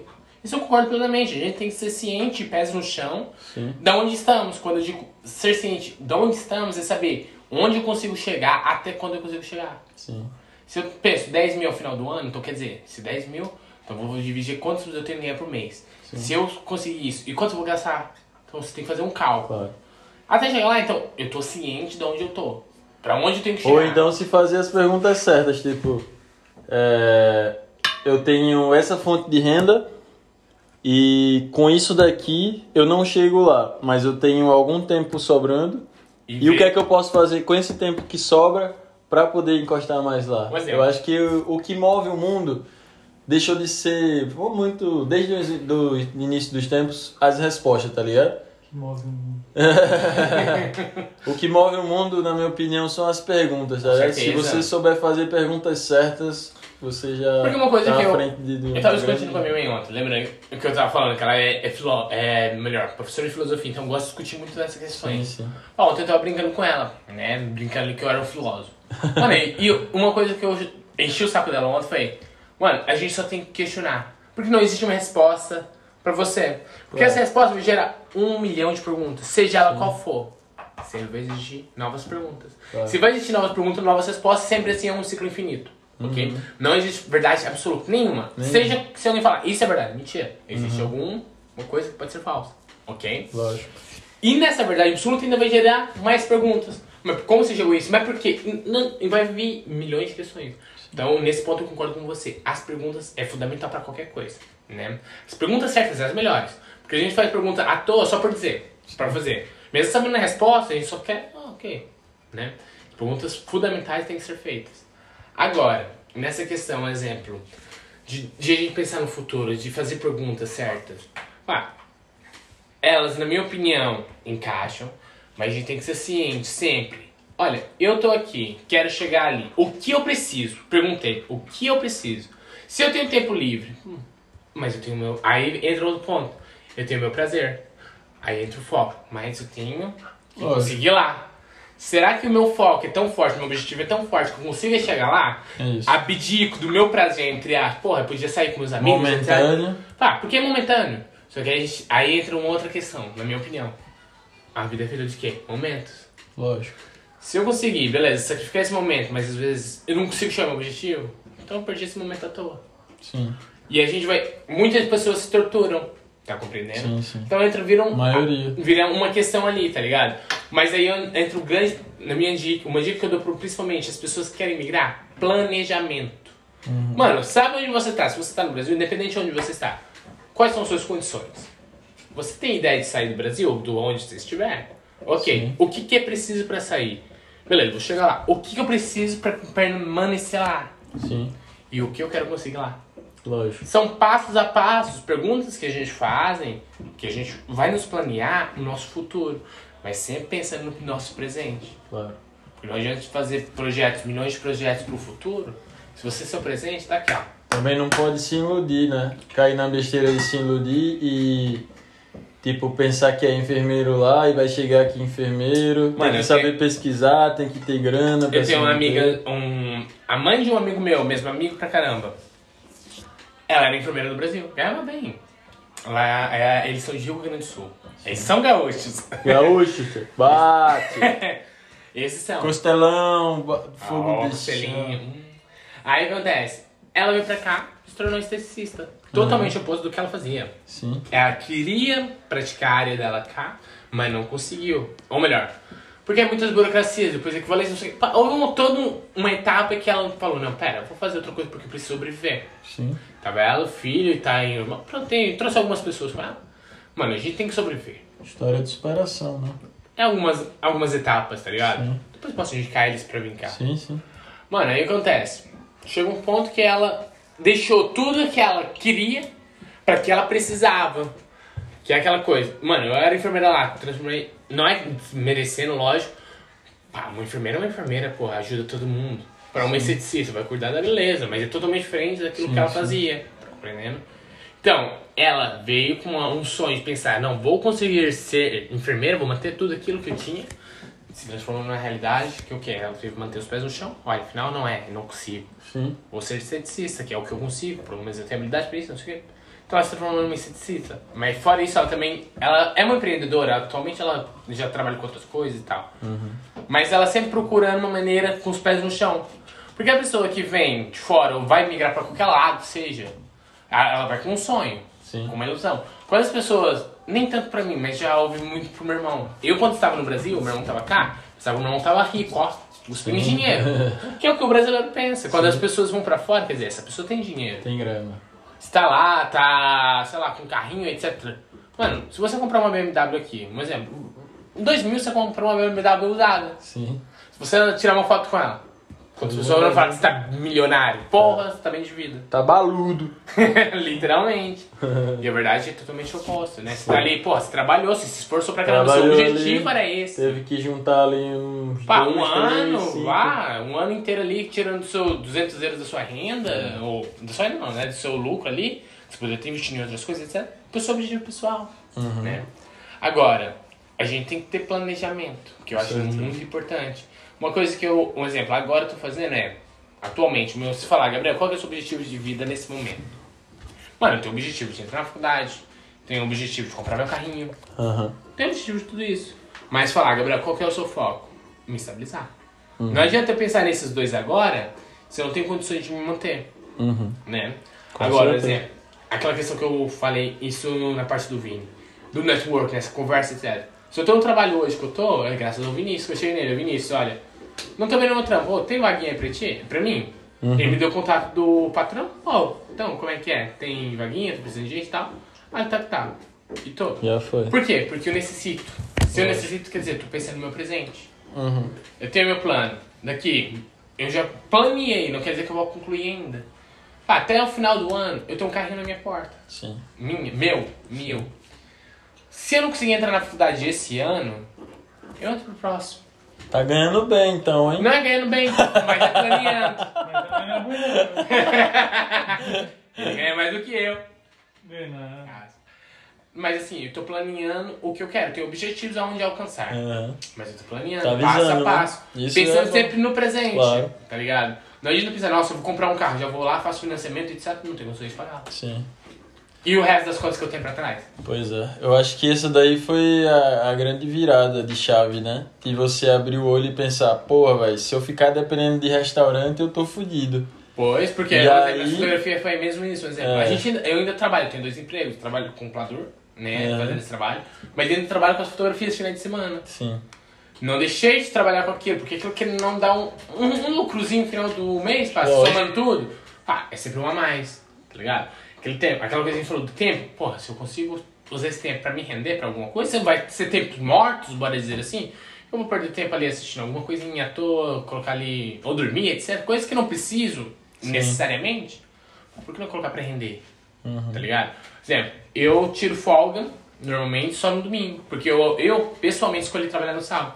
Porque no nosso trabalho não é obrigado. Sei. Você vai se você quiser. O- a vantagem é que a gente tem, pelo menos eu, ele não trabalha mesmo. Que é diferente. Como tá em obra externa, Sei. ele só vem na, na sexta e só volta na segunda. Sim. Eu não, como tô trabalhando aqui na zona, eu tenho a opção de trabalhar no sábado. Sim. Aí eu, no meu objetivo, eu encaixei, não, vou trabalhar no sábado. Sábado e no sei- domingo vai tirar as fotos. E no- Sábado à noite Não, eu trabalho sexta, sábado e domingo. Isso depois do meu trabalho, no meu expediente, no 1, no, nesse caso, nesse trabalho no Plador. Eu, às sete e meia, tô pronto pra ir trabalhar no outro lá, lá no Livorno. Uhum. Isso não na sexta. Sábado a mesma coisa, no domingo na parte da manhã. Uhum. Domingo que é minha folga. Folga nenhum deles. No outro trabalho, mas pra mim é a mesma coisa que eu tô trabalhando na edição. Vai, então eu vou. Então eu tenho dois trabalhos, tá ligado? Então, por quê? Porque seria tempos mortos. Sei. Dia de que semana, eu sei que não né? rende, então eu não vou. Nem meu irmão vai, nem nada. Então, nesse trabalho, eu só trabalho de sexta, sábado domingo, mas pelo menos eu rendo. Sei. Né? Porque eu tô com foco nos meus objetivos. Com certeza. Acho que pra todo mundo que vem e quer um sonho, mano, foca nos seus objetivos. Planeiam, que eu acho mais importante, você saber planear, saber como você vai chegar lá. Qual é o caminho que você tem que traçar pra chegar lá, tá ligado? Sim. Por exemplo, eu quando eu cheguei no. Pra mim chegar no Vini e falar, Vini, me arranja um emprego, entre aspas, bora dizer assim. Eu saí da Vodafone no final de dezembro de 2020 e saí em 2021 desempregado. Falei, porque eu já não tava muito bem com a minha chefe, falei, não, mano. Não vou me estressar mais porque a gente tem que manter nossa saúde psicológica. Claro. Né? É o mais importante, né? Mano, se você não tá bem psicologicamente, você tá uma merda. Esquece o resto. O resto vai sair tudo mal. Então eu falei, não, mano, ó, saí, valeu, falou, obrigado por tudo, que você foi uma oportunidade que me deram. A gente sempre tem que ser grato por tudo que nos dão, né? Aí decidi sair. Mano, me apareceu um outro emprego em março, que era pra trabalhar na, em telecomunicações, mas telemarketing, vendendo telefone. Tá. Os tempos mudaram, isso aqui foi uma proposta. Mano, empresa, era um projeto de uma, de uma pessoa, tá, por acaso um projeto muito fixe, tá, apoiei ele, comecei no início do projeto, só que aquilo não tava rendendo financeiramente pra mim. Cheguei nele e falei, olha, Ricardo, me apareceu uma nova oportunidade. Ele, fa- ele olhou nos meus olhos e falou assim, H, vai. Sei que aqui não tá rendendo pra você. Eu só quero o seu bem, vai. Pouco chefe fala isso pra Melhor você, coisa, né, né? mano? Mano, e eu, isso eu tinha conversado com o Vini numa quinta-feira, ele me enviou um contato, tipo, numa sexta, uma coisa do tipo. Liguei na própria sexta pro cara. Não, ele me enviou um contato na quinta-feira, liguei pro maluco na sexta. Na sexta ele falou, vai no escritório na segunda. Na segunda, assinei o contrato já, comecei na terça. Falei com o meu antigo chefe na segunda, tá ligado? Mas pra mim fazer tudo isso porque eu percebi, mano, nesse trabalho que eu tô, não adianta eu insistir que não vai me concluir, não vai me ajudar no meu projeto, Sim. nem no meu plano. Vou ter que procurar uma nova solução. A gente tem que ser muito. Eu acho que você sabe muito bem nessa questão da imigração, quando a gente somos imigrantes, temos que ser muito ligeiro na pro, perceber onde estamos e quais são as soluções que a gente tem. Aham. Mas a gente tem ganhando pouco, a gente tem que procurar onde ganha mais. Tem que Procurar, jogar à cara ao frente do, do problema, né? Jogar a cara deixar mundo. o problema tomar conta até, até você se né, lascar, mano? se fuder pra depois tomar. Você tem que ir logo no, né, em cima. Porque dar um passo à frente. Porque É. vira uma bola de neve depois, né, mano? Depois você não consegue desenterrar. Sim. Você vai se enterrando cada vez mais. Você vai empurrando aquilo com a barriga, bora dizer assim. Sim. Vai chegar um ponto que você não consegue mais empurrar. Você vai ser errado, não consegue sair dali. Tá ligado? E pai, se você não conseguir perceber onde você tá, você vai fazendo isso. Vai... E lá na frente, porra, mano, eu podia ter feito outra coisa naquela altura e não sei o quê. E começa o arrependimento, começa toda aquela bola de neve de sofrimento, bora dizer assim, que é a realidade. Quantas pessoas não voltam com o rabinho entre as pernas pro Brasil por dificuldade porque não conseguiram perceber antes o que podiam ter feito? Ou, Ou por orgulho também, né? Muitas vezes. Mano, porque assim, uma coisa que eu percebi, eu vim uma situação totalmente diferente de muitos imigrantes que vêm, eu vim com uma estabilidade. Fi- Nesse caso, tinha uma mãe que já tava cá, um irmão mais velho, então já tinha pessoas para me, ajudar. Tinha que. A minha mãe já tava morando sozinha, tinha uma casinha para nos receber. Muitos imigrantes vêm sem muitos desses confortos. Claro. né? Às vezes chega até sem dinheiro, não tem onde dormir. Compra uma passagem, tem uns 50 euros pra passar a noite, pensando É. que vai conseguir o, dinheiro, no- o trabalho no mesmo dia e vai começar no outro dia. É. Ou que seja uma semana, com dinheiro com uma semana e não consegue. Minha mãe demorou seis meses, em média, pra conseguir um trabalho. Uhum. Quando ela veio. Isso com a ajuda do meu irmão. Porque ela, ele não queria colocar. Não é que é bem assim, mas pronto. Não queria que ela trabalhasse ali na restauração. Porque sabia que a restauração é complicado. Você sabe muito bem. Muito tempo e tal. Mano, e ela já é uma senhora de 60 anos. Ah, 60 não, 59. Aham. tá ligado? E tio, o que acontece? Você não ia desejar isso pra sua mãe. Um trabalho desgastante. Uhum. Ninguém deseja isso pra ninguém. Não. Pai, meu irmão não queria isso pra ela, então, entretanto, ela trabalhou ali outras coisas, então demorou seis meses até ela conseguir um trabalho fixo, sim, que recebesse bem. Agora imagina pra um imigrante, muitas vezes, sem esforço, sem nada, sem ninguém, conseguir isso. Mano, é complicadíssimo. Mas se você consegue manter a cabeça em pé, te deixar orgulho, etc., colocar a cara no mundo, é deixar orgulho, deixar seus preconceitos, tudo, sair da sua zona de conforto, mano, você consegue. Com certeza. Eu acho que... Eu pra- acho que é, É o fundamental. o- é, o básico. Porque assim, assim, se você vai pra uma zona que você não conhece, você tem que ser adaptável. Lógico. Pra se adaptar, você tem que sair da sua zona de conforto.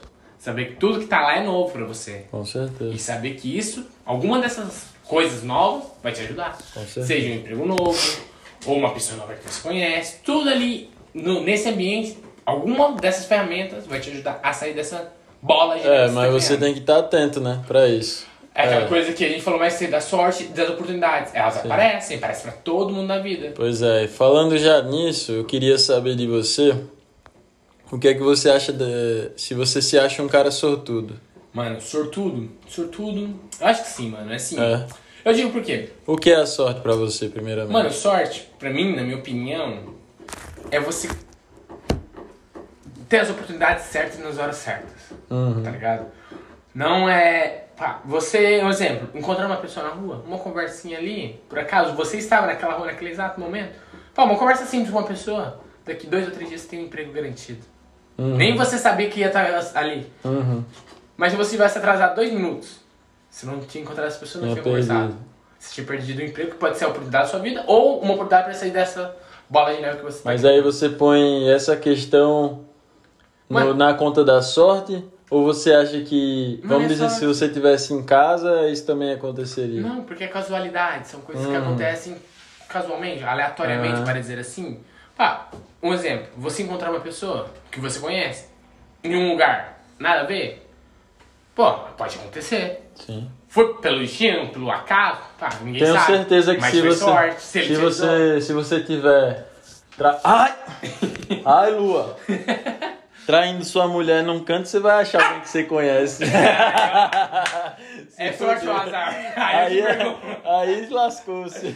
Aí é azar. Mas assim, Aí- mas, a, mas a questão da sorte é a questão da oportunidade positivamente, tá ligado? As coisas positivas que acontecem contigo. Uhum. Mano, oportunidade. Você se acha um cara de sorte, então? Mano, eu acho porque, pelo seguinte, tudo que eu. Porque a gente passa por muitas coisas, mesmo eu tendo 20 aninhos. Mano, é assim, eu sou muito jovem, tá ligado? Sim. Mas eu ando aprendendo muito com a vida. Uhum. No sentido. Pá, eu já vi questão da má gestão financeira da minha família, tá ligado? Vejo com essa pandemia cada vez mais a má gestão que estávamos tendo. Então a gente vai aprendendo com a vida, tá ligado? Sim. Se eu tenho a visão que eu consigo ver soluções, quer dizer que eu sou um cara sortudo, porque eu vejo um- uma luz no final do túnel. E me Uhum. houve essa oportunidade. Porque eu vi soluções pra sair dela. Lógico. Mas isso é porque foi sorte. Porque se eu não fosse uma pessoa, não digo assim, ofereceu a oportunidade. Por um acaso, o Vini mudou de emprego na hora que eu tava precisando de um novo emprego. Isso acontece com todo mundo? Não. Pouquíssimas pessoas. Pessoas. Na hora que você mais precisa, aparece uma solução. Sim. Pai, isso pra mim é sorte. Tá ligado? E você se acha o cara mais talentoso ou esforçado? Mano, eu sou esforçado. Assim, talento. Eu sou sério, até hoje eu não descobri meu talento. Porque eu acho que a pessoa que é talentosa nasce com ela e, e ao longo do tempo vai se descobrindo o seu talento. Tá ligado? Sim. Você às vezes tem 21 anos, 30 anos ali que você vai se porra, mano, nasce pra isso. Uhum. Às vezes mais cedo. Isso é ao longo do tempo, porque às vezes você não tá numa área que é especificamente sua, que vai desenvolver seu talento. Então, eu ainda tô me descobrindo em questão se eu sou talentoso ou não. Mas eu sou esforçado. Uma coisa que eu gosto de fazer muito é me dedicar às coisas. Uhum. Independente de onde eu esteja, o que eu esteja fazendo, eu tô me dedicando. Seja no trabalho, seja no estudo, seja jogando, o que for, eu tô me dedicando o máximo que eu consigo. Mas tu acha que com esse tempo todo em vendas e você disse que se dava bem, não é um talento? Não é uma coisa que Mano, possa se eu vou explorar dizer e tal? por que não. Porque não é uma coisa que eu gosto de fazer. É. Eu acho que o talento vem também na questão do gosto. Lógico. Se você gosta e você faz bem, quer dizer que você é Agrega. talento. É. Se você faz bem e não gosta, Qual porta, Anne? Pelo amor de Deus do céu. você tá no final também. Hum? Também você tá no finalzinho das perguntas. Ela vai vir arranhar essa porta já já. Uhum. Mas igual tá falando, um exemplo. Questão do talento. Mano, se a pessoa pode ser talentosa à vontade. Uhum. Pá, ao longo do tempo ela vai descobrir algum momento que ela é talentosa naquilo. Todo mundo tem um talento. Seja pra conversa, seja pra venda, seja qualquer coisa, mano. Alguém é, é- tem seu talento ali dentro de você. Igual a Lu, é. Então, na hora exata, né, Lu? Aí, um exemplo. Você já descobriu seu talento? Eu já. Eu, eu já, tipo. Eu acho que o meu talento é. É acender o foguinho que tá dentro das pessoas, tá ligado? A questão de, tipo. Questionar a pessoa a. Tipo. Correr atrás do que ela quer. Tô compreendendo. Tá ligado? Então, tipo assim, que nem você falou pra mim, que você pensa mais no no Presente. presente. Então, é uma coisa que eu acho que na vida não há isso, de certo ou errado. Lógico. Há o que a gente acredita. E o que a gente acredita é o que vai levar a gente pra onde a gente quer. Exato. Entendeu? Que nem uma dieta que você faz ou um treino que você faz que dá certo pra você porque você acredita. Agora, se você botar pra uma pessoa que é mais experiente, não vai ter resultado porque ela não acredita naquilo. Tá ligado? Ela tem os métodos dela. Então, eu acho que é, hoje tá muito ligado a isso. Só que é uma coisa que é muito cansativa, tá ligado? Sim, porque uma, coisa- um, um exemplo. Eu, eu digo, eu acho que descobri meu talento, mas eu não digo que sou talentoso ainda porque ainda não coloquei em prática, é o quê? Por exemplo, eu tenho uma facilidade para entender as pessoas no sentido no que elas sentem, etc. Por isso que eu também estou escolhendo o ramo da psicologia. Uhum. Que é essa questão de entender as pessoas, conhecer as pessoas e tentar ajudá-las. Mas eu não sei se eu tenho talento ainda porque ainda não pratiquei isso verdadeiramente. Uhum. Verdadeiramente. Agora, se me falar, Gabriel, você é talentoso esforçado, eu sou esforçado. Porque Uhum. em todo ramo, qualquer trabalho, qualquer coisa que eu faço, eu esforço para alcançar o melhor possível da minha parte. Pode não ser o melhor para você, mas é para mim, é o que eu tô conseguindo fazer. Sim. Se for, um exemplo, eu nunca trabalhei em restauração, mas imagina, vou passar carne. Ah, eu vou entender como fazer, como fazer melhor. Porque eu quero mostrar o melhor que eu consigo fazer. Não adianta só fazer. Porque fazer por fazer, ah, todo mundo faz. Sim. Se der um, um martelo, um prego na mão do cara, o cara vai martelar, pregar tudo lado. Mas se colocar na mão de um pedreiro ou um engenheiro, Profissional. qualquer coisa, um profissional, ele vai fazer diferente, Sim. né? Mesmo que ela não tenha talento, ele se esforçou para ter o conhecimento. Lógico. Tá ligado? Então, quer dizer, eu pelo menos me defino, sou uma pessoa esforçada. Por exemplo, Sim. eu tô trabalhando na mesma empresa como manipulador. Eu tô me esforçando mais pra aprender o que eu consigo dentro desse ramo. Não é pra ser o melhor, porque eu acho que o melhor ainda. Vai, porque eu não vejo um futuro assim que eu digo, porra, lá daqui 10, 20 anos eu vou estar nisso. Então quer dizer, eu não quero ser o melhor daqui 10, 20 anos. Tô procurando me desenvolver o melhor que eu consigo agora, no presente, porque eu, como ele disse, eu penso muito no presente. Lógico. Pra focar agora. Ah, se eu vou fazer uma placa bonitinha, toda bem placada, mano, eu quero fazer agora. Não é daqui 10, 20 anos. Uhum. Eu vou me esforçar o máximo possível pra melhorar cada vez mais. No agora. Mas um talento que é seu e que fica fácil pra você também é falar, Ah, né? Se expressar. Ah, E sim. isso não é pra. Às vezes a gente olha assim um pro outro e acha que é fácil. Ah, Falar, é. se expressar e chegar e oferecer e vender, tá ligado? São coisas que também eu acho que deveria ser ensinado na escola, que é você não ter vergonha de se comunicar. Eu um Era uma exemplo. coisa que travava muito na época que eu estudava, Vou tá um exemplo básico. Eu e meu irmão gêmeo. Somos gêmeos, somos a mesma criação, Aham. mesmo pai, mesma mãe, mesmas escolas, etc. Lógico, experiências diferentes, porque cada um é uma pessoa, né? Eu, a gente teve, vou dar um, um- contar uma historinha rápida aqui. A gente tinha um projeto para apresentar, um trabalho sobre mitologia grega, sobre Artemis. Maluco, eu tinha definido a minha parte e tinha definido a do meu irmão. Aham. Mano, você vai falar isso, vai ler só esse trecho do livro. Fui lá, fiz a explicação toda pra mim. Isso já veio natural. Eu era tímido pra abordar as pessoas, eu não sentia Sim. ninguém. As pessoas vinham. Eu não conseguia desenrolar uma conversa tão fácil. Necessitava de um grau de intimidade. Isso antigamente. Hoje em dia, vai que vai. Aham. Mas nesse, nesse tempo, eu deixei meu irmão pra falar, ler um livro. Que era uma passagenzinha lá sobre Artemis, etc. Ele gaguejando, com medo do público Receio. né? Eu fui lá, tirei o livro da mão dele e comecei a ler. Deixei ele de lá. Falei tudo, apresentei, quase apresentei o trabalho tudo sozinho. Quase. Porque ele teve participaçãozinha dele. Mas pronto. Comparando, ele é uma pessoa que teve medo do pau. Sim. Vou dar uma outra historinha rápida. Minha mãe tinha uma aluna ah, que ela tinha que apresentar um trabalho e ela não gostava de falar na frente. Meio... Tá, é meio errado, mas pronto. Ela meio que obrigou a aluna a ir lá. Ela começou a chorar. Não conseguia. Uhum. Agora aí eu entro numa questão. A gente, acho que a gente nunca deve forçar, mas a escola deve ensinar desde o início, desde a primeira série, os alunos toda vez ir lá na frente falar. Com certeza. Não é chegar no primeiro ensino do ensino médio, primeiro ano do ensino médio, para as pessoas falarem, porque não é ali que eles vão aprender. Ali eles estão aplicando o que já aprenderam. Tá compreendendo? Isso, o- um exemplo nessa questão. Eu concordo com você que devem explicar, mas isso na base. Primeiro, segundo, terceiro ano, acho que ali são a parte primordial para as pessoas perderem essa vergonha. Sim.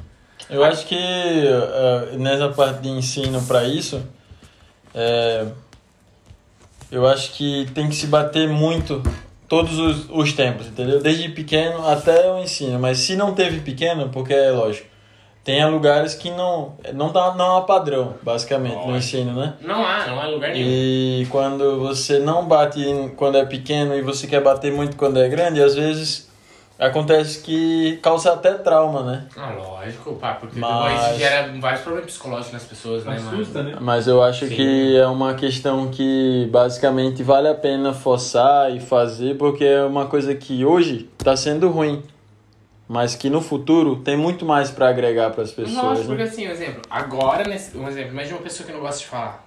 Ah, Uhum. por acaso, vira um, sei lá, pá, que é uma profissão, sei lá, qualquer coisa que envolve fala. Como ela vai conseguir? Nunca. Se ela não foi ensinada desde pequena a falar. Sim. Tá entendendo? Porque imagina, um advogado, o advogado tem que falar em frente o tribunal todo. Tem que ter confiança, Tem que ter falar. autoestima lá em cima e ter certeza daquilo que tá falando. Mesmo Uhum. que seja errado, pá, caralho, pá, mas tem que ter certeza. Com certeza. E segurança principalmente. Agora vai chegar lá, o cara vai gaguejar, falar tudo torto, pá.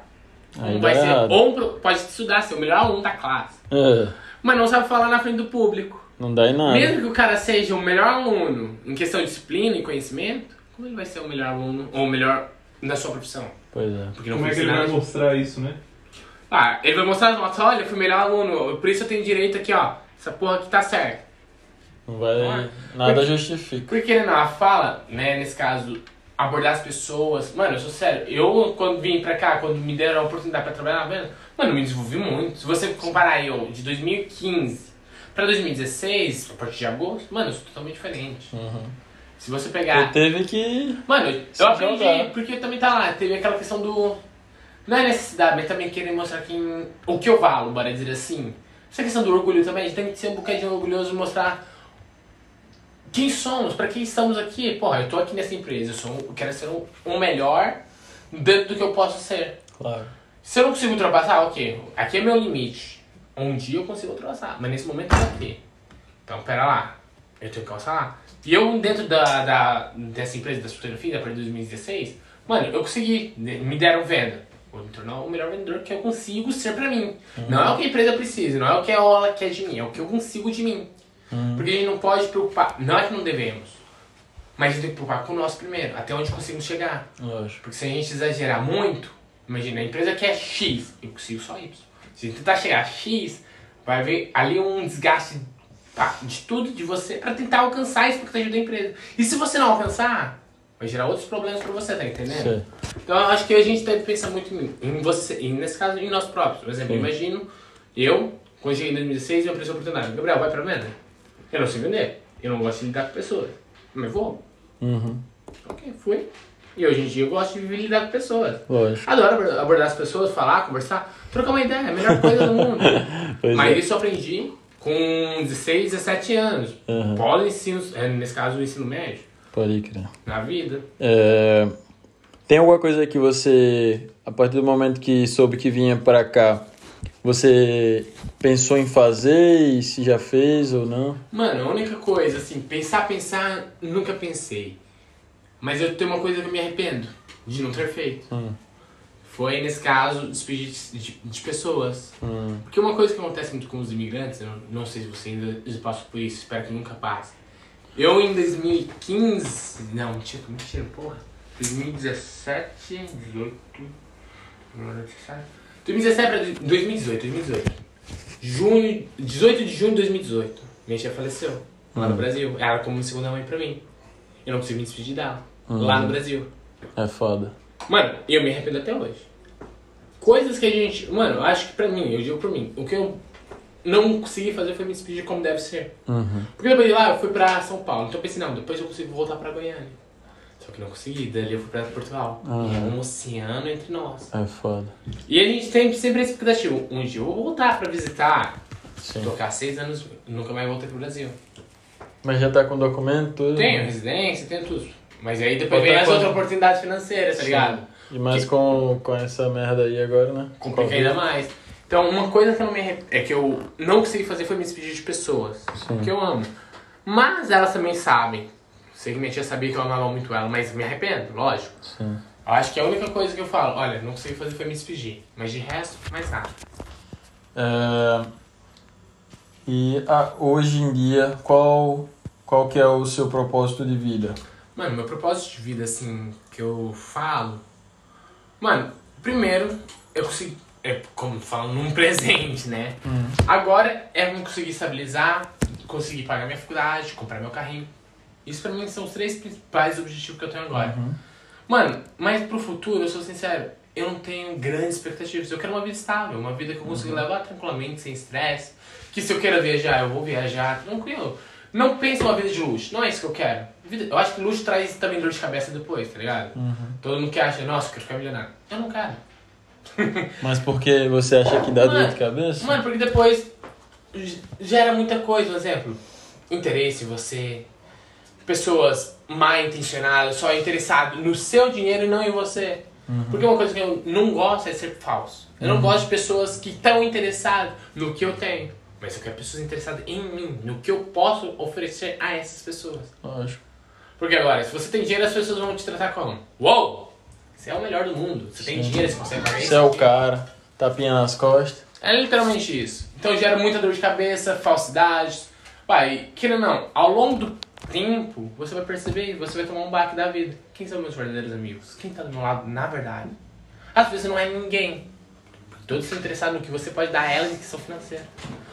Ah, eu ofereci uma casa pra minha mãe, eu ofereci uma casa pro meu primo, ajudei ele a comprar um carro, não sei o que ali, nananana. Essas pessoas acham que vão abrir alguma coisa pra ajudar você depois? Aí entra essa, essas Talvez. questões. Ah, às vezes sim, por valorização, mas quantas pessoas valorizam você realmente? Pois é. Tá compreendendo? Então gera vários questionamentos. Não no presente, na hora que você tá rico. Pá, você quer gastar. Vai ter tudo e todos no seu lado. Mas depois que você já tá habituado dessa vida, quando você vai ver quem realmente está do seu lado, quem é? É, só que nessa questão que você tá tocando, eu acho que você tá apenas olhando pra um lado, que é o negativo. Tá ligado? Certo. Na questão de, beleza, eu não quero ser rico, é, mas pegando dessa visão aí, é, eu vejo que você tá olhando muito pra parte negativa da coisa, né? De tipo, as pessoas elas vão estar do seu lado somente pelo que você tem, não pelo que você é, né? Só que eu sigo um cara que é o Wendel Carvalho. E ele fala que quando a pessoa tem possibilidade de chegar lá, de ser milionário, de, de crescer na vida e não o faz, ele está sendo egoísta, né? Porque ele poderia estar transbordando na vida de pessoas. Mudando com a vida de aquilo. pessoas, né? Isso. Não, nesse aspecto concordo. E, e ele falou uma época que.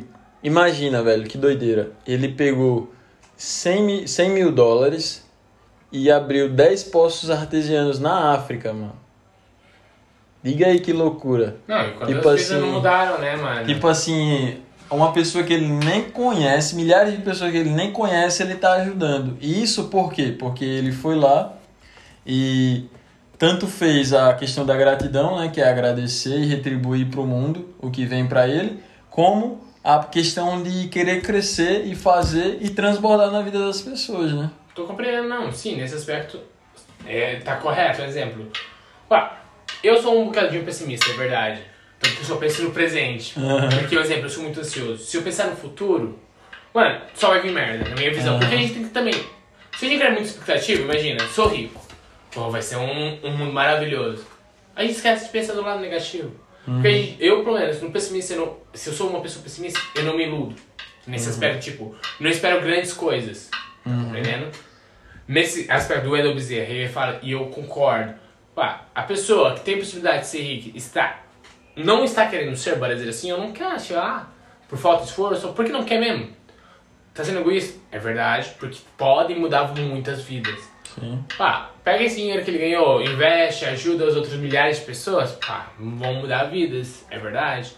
Só que também, aí eu, te, aí eu faço uma outra pergunta. E essa pessoa vai ser feliz? Mesmo, pá, pode não ser o objetivo de vida dela mudar a vida das pessoas. Porque aí eu sou um pouquinho egocêntrico também. Eu acho que vale muito a nossa mentalidade, né? Nossa, nosso psicológico estar bem e nosso físico, a gente estar bem conosco mesmo. Sim. Se a gente para pensar só nos outros, e a gente, onde a gente fica? Tá Com ligado? certeza. Ah, porque eu posso ser rico, posso ajudar milhões de pessoas. Tô mudando o mundo, sou um herói. Bora dizer assim. Vou lá, compro, sei lá, ajudo investindo pá, nas, nas criancinhas da África, é uma instituição, etc. Vou no Brasil, ajudo a alimentar pobres, etc. Pá, em geral, ajudo todo mundo. E eu? Pá, tem as pessoas falsas ao meu lado. Tem umas verdadeiras que me dão aquela controle, mas no final eu sou uma pessoa infeliz. Imagina. Pois é. E quem vai pensar em mim? Todo mundo vai me Tem- glorificar, mas ninguém vai querer me ajudar. Você tá compreendendo nesse É, aspecto? tem todo esse lado, né? Porque assim, eu sou, uma, eu sou um bocadinho pessimista, é verdade, compreendo. Mas assim, eu também penso muito no meu, no, no meu, no meu bem-estar psicológico. Sim. Se a gente tá em um lugar, é pra gente estar bem. Não adianta a gente estar mal e nos esforçar e forçar a gente estar lá. Porque isso só vai piorar a situação. Se eu sou rico, milionário, tenho milhões de dinheiro, mano, se isso tá me trazendo coisas ruins, vou procurar algo que não me traga. Não é ficar pobre, então me traz problema. Mano, vou procurar uma coisa mais estável. Mano, nem que eu dou meu dinheiro, metade do meu dinheiro, da minha fortuna, pro, sei lá, ajudou esse lado, e vou ficar do meu lado tranquilo. Tá compreendendo? Nessa questão que eu digo, eu não quero ficar rico por trás problema pessoalmente. Não tô dizendo que eu não trago a- ajudar o mundo, que eu posso, eu posso sacrificar o meu bem-estar pessoal para deixar milhares de pessoas bem. Ou eu posso preocupar com o meu bem-estar pessoal ah, e viver a minha vida. Lógico. Porque a gente tem que. Aí entra no, no presente. Tá compreendendo? Porque a gente não pode pensar, pá, se eu vou ficar rico. Não. Se eu ficar rico é uma consequência do meu trabalho. Mas aí eu vou poder ajudar as pessoas. Mas eu posso ter uma vida estável no presente, pra que eu vou ficar rico? Pra ter problemas? Tá compreendendo? Sim. Onde eu quero chegar? Pois Pensando no é. presente. É, é um pensamento meio diferente do meu, tá ligado? Lógico. Mas é como eu digo pra todo mundo com quem eu converso. E isso na vida, tá ligado? Tipo, eu pergunto as coisas e normalmente é falado coisas diferentes, né? Do que eu penso. E eu digo sempre, não há na vida o certo e errado. Há o que você acredita, né? E também a gente aprende com a vida, né? Porque a Com vida certeza. não existe certo e errado, concordo nessa ideia, porque a vida nos ensina o, O que, é o é certo. errado, o que é errado é a questão de falta de caráter, de roubar, de matar, nesses lados, né? Mas eu digo assim, quando você tem um sonho, um propósito e que você pensa de uma forma que é diferente do outro, isso não quer dizer que um tá certo e um tá errado. Só Quer porque é dizer diferente, que né, mano? é, Porque tudo é relativo. com né? certeza, com relativo aonde você viveu, aonde você frequentou Suas pessoas que você mano, passou. exemplo. Pois um é. exemplo básico. Você é uma pessoa que sofreu muito. Pá, Um pinguinho de felicidade pra você já é ótimo. Já é muito. Tava conversando com ele nesses dias. Dou um exemplo dele. Mano, o trabalho que a gente tá. Qualquer coisa é bom. Uhum. Não é? Você me falou isso? não, qualquer pequena coisa que acontece no trabalho. Mano, hora Os fixa. caras os cara veem como fudido, eu vejo como. Porra, da hora, fi. Uhum. Ah, não, mas nós, nós temos que carregar uma caralhada de placa. Bora? Porra, bora. Pelo menos das 5 horas nós vai embora. Pra ele é tranquilo. Agora, um exemplo. Como eu digo as coisas relativas, pra ele tá ótimo, mano. Um pinguinho, bora dizer assim, de prazer que ele tem ali. Você pega uma outra pessoa que tá ali, mano, tá preguiça, tá reclamando, falando mal, que é pesado, que não sei o quê. Agora, isso é relativo, porque as experiências são diferentes, né? Também vai muito do tempo de cada um no serviço. E a vida, a vida É, ensina, né, mano? A experiência ensina. Um exemplo, eu tenho 21 anos, eu tenho muito que aprender. Você tem Lógico. quantos anos? Tô com 25, 25, você tem 3 anos, 4 anos a mais do que eu. sim. Pô, você já tem experiência a mais do que eu, que você viveu mais do que eu, experiências é, diferentes. né? Ou Mano, não também. Ou não. É. Tem coisas que eu vivi que você nunca viveu, que não É. vai viver, talvez, não sei. Uhum. Ah, são experiências únicas. né? Do mesmo jeito.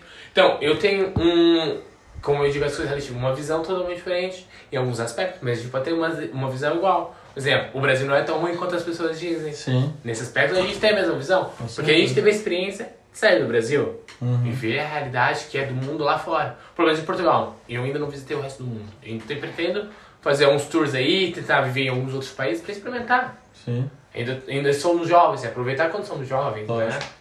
E pro pessoal que pensa em sair da cidade ou mudar de estado, querer sair do, do país, o que você daria de dicas assim para essas pessoas? Mano, dica. Planejar. Mano, ter um bom planejamento, que são de onde você quer chegar, tipo, mano, eu vou migrar, beleza. Qual é o meu objetivo? O, que que eu- o porquê eu vou? Uhum. Primeiramente, né? Pá, porque se você for por for, pá, ir por ir, não, nem vai. Ah, Porque às vai. vezes você vai chegar lá e vai bater com a cara na porta, entre aspas. Porra, não era nada que eu esperava. Gasta o tempo e dinheiro da sua vida à toa. Tá vendo? Planejamento, saber o objetivo onde você quer chegar. Mano, ali, se você tem uma vida, uma vida não, um plano, já sabe os caminhos, eu já tenho ali os passos todos a seguir. Chegar no país, pá, primeira coisa, levar um certo dinheirinho pra me estar estável por mais algum tempinho. Fazer o NIF, a segurança Porra, social. nem te fala do NIF. Quando eu cheguei em Portugal, eu passei pela. Cheguei, fui pela primeira Espanha, apanhei de Espanha, Portugal. Passei ali pela imigração direto. Ninguém me parou, ninguém. Eu era criança, eu tinha 16 anos. E eu, meu irmão gêmeo, a gente veio sozinho, nem tinha pai nem mãe. Viemos os dois, fizemos a viagem toda sozinho. Primeira vez que eu vi- viajei de avião, sozinho. Chegamos aqui e passamos direto. Ninguém, ninguém carimbou meu passaporte. Ninguém fez nada. Depois de três meses lembraram de fazer meu NIF. Depois, o que acontece? Cadê o carimbo? Mano, foi um drama. Ah, sério, você não passou em nenhuma imigração? Nada, passei direto, como se fosse nada. Eu só peguei minha, minha malinha ó, e fui, e entrei no carro. Agora você imagina, uma criança de de 16 anos sem abordar por ninguém, ninguém ajudou ele. Chego lá pra fazer meu NIF depois de 3, 4 meses, olha o drama que foi. Nem fizeram na hora ainda. Precisava do carimbo, o carimbo só podia ser emitido depois de 3 dias que você saiu do, do aeroporto. Ah, Por um milagre, encontramos uma finança dali, ali ao pé de casa, ali em Almada. Que fiz. Ele nem perguntou nem nada, não pediu passaporte, só pediu onde você mora, não sei o que, não sei o que. Aí me fez o NIF. Mas não é o certo, mas fizeram. Mas que drama, mano. Porque você não tinha que ou sair do país e entrar. Ah, era um, um Vou milhão de pagar opções. pelo carimbo. Porra, é um trampo. Sei que por um milagre consegui tudo certo. tá ligado? planejamento. Mano, se dinheiro. planejar- Dinheiro, pai, é importante sempre pra você se manter, tá ligado? Mano, e depois é foco no seu objetivo. Pai, se você quer uma vida, viver nesse país, mano, o meu foco é viver nesse país. Não vou conseguir um trabalhozinho bom. Segurança, estabilidade. Agora, o básico de estabilidade. É, mano, é procurar uma vida estável. Aham. E depois, quando você tá nesse país, é procurar novos objetivos, não é ficar estagnado no mesmo lugar. Uhum. Quando você chega numa estabilidade, imagina, eu imagino assim a vida, pelo menos sou eu. Se eu tô no estável, procuro um novo objetivo, quer dizer, que tô abaixo dele. Uhum. Tem que alcançar mais. Sempre buscando mais. Não é o impossível. Impossível a gente nunca vai conseguir. Uhum. Procurando coisas acima, objetivos novos, desafios novos, que sejam ao nosso alcance. Sim. Pá, cheguei em Portugal, ok, estou estável. Beleza, estou morando, estou no trabalho que tá me dando dinheiro, tá me sobrando dinheiro. Vou comprar um carro, comprei um carro, beleza. E agora eu posso comprar uma casa, comprar uma casa, beleza. Ah, consigo investir, consigo um dinheiro para de trabalhar, abrir o meu próprio negócio. Pá, procurando novos objetivos. Sim. Nunca estagnando. Pá, comprei minha casa, estou bem aqui. Parou. continuar fazendo a Já vida era. toda. Acabou. O que, que você vai ganhar na sua vida? Você vai ser feliz? Ah, você vai estar numa felicidade ali temporária, porque alguma hora pode acontecer alguma coisa, não sei. Com Tá certeza. Acho que essa é a dica que eu dou. Mano, planeje, busque sempre mais mais dentro do alcançável. Sim. Nunca no impossível. É isso. Então, quero aqui agradecer ao o Gabriel que veio aí com o Vini gravar aí com nós. É nóis. Topzera demais. A tarde barra noite, né? Começa cedo termina tarde. ah, mas faz parte. Topzera demais e quero agradecer aí vocês, mano. Foda demais e... Tem alguém que você quer indicar pra vir gravar? Ah, eu vou indicar algumas pessoas, vou indicar o meu irmão, vou trazer meu irmão, vou ver com aquela cena da, da mãe desse meu amigo, que ela Aham. sim tem uma história foda aqui, de superação, etc. Aí traga umas outras pessoinhas aí, se tiver oportunidade. Então, brigadão. Vamos encerrar por hoje. Quarto E- episódio, né? Quarto episódio. E vamos vendo aí. Qualquer coisa nós faz outro, Ah, outros assuntos aí, Cola nós aí três novo, só pra... Só pra trocar umas É, ideias. isso mesmo, só Ah. doideira. Mano, eu gosto demais quando tem pensamentos diferentes na mesa, tá ligado? Ah, lógico. Porque Ah, um você diálogo, né, andar, mano? você andar com gente que só concorda com você é muito chato, velho. Vai tomar no Obviamente, cu. né? Uma, É. mente, uma mente que. Tipo assim, Um pensamento alienado, né, mano? Um pensamento mesmo é sempre chato, porque assim, É. torna padrão, né, mano? Você vai saber o que a pessoa vai dizer, porque concorda consigo, né? Ah, mas essa água aqui ela é boa. Aí você toma e diz, essa água é uma merda. Aí você diz, foda-se, você é Zé Ruela, você não entende de água. Aí começa a briga, sendo que tipo, não. Ah, você achou ruim essa água, mas por que você achou? Tá ligado? Aí começa a questionar, Aí né, mano? há uma inteligência na conversa, não há uma ignorância, né, mano? A, a mente que se abre pra uma nova ideia nunca volta Nunca da volta. né? Eu acho que é muito interessante, principalmente nesse questionamento, né? É, porque bate de frente com certas conceitos que temos e às vezes a gente também absorve coisas que vai agregar muito positivamente pra nós, tá Com certeza. E alterar muitas vezes as nossas opiniões, Pois. Então a gente vai ver aí qualquer outro eh, assunto pra nós sentar de novo, então. Ah, suave. Trazer aqui umas 3 grades de cerveja. Com certeza. é nóis. É nóis. Não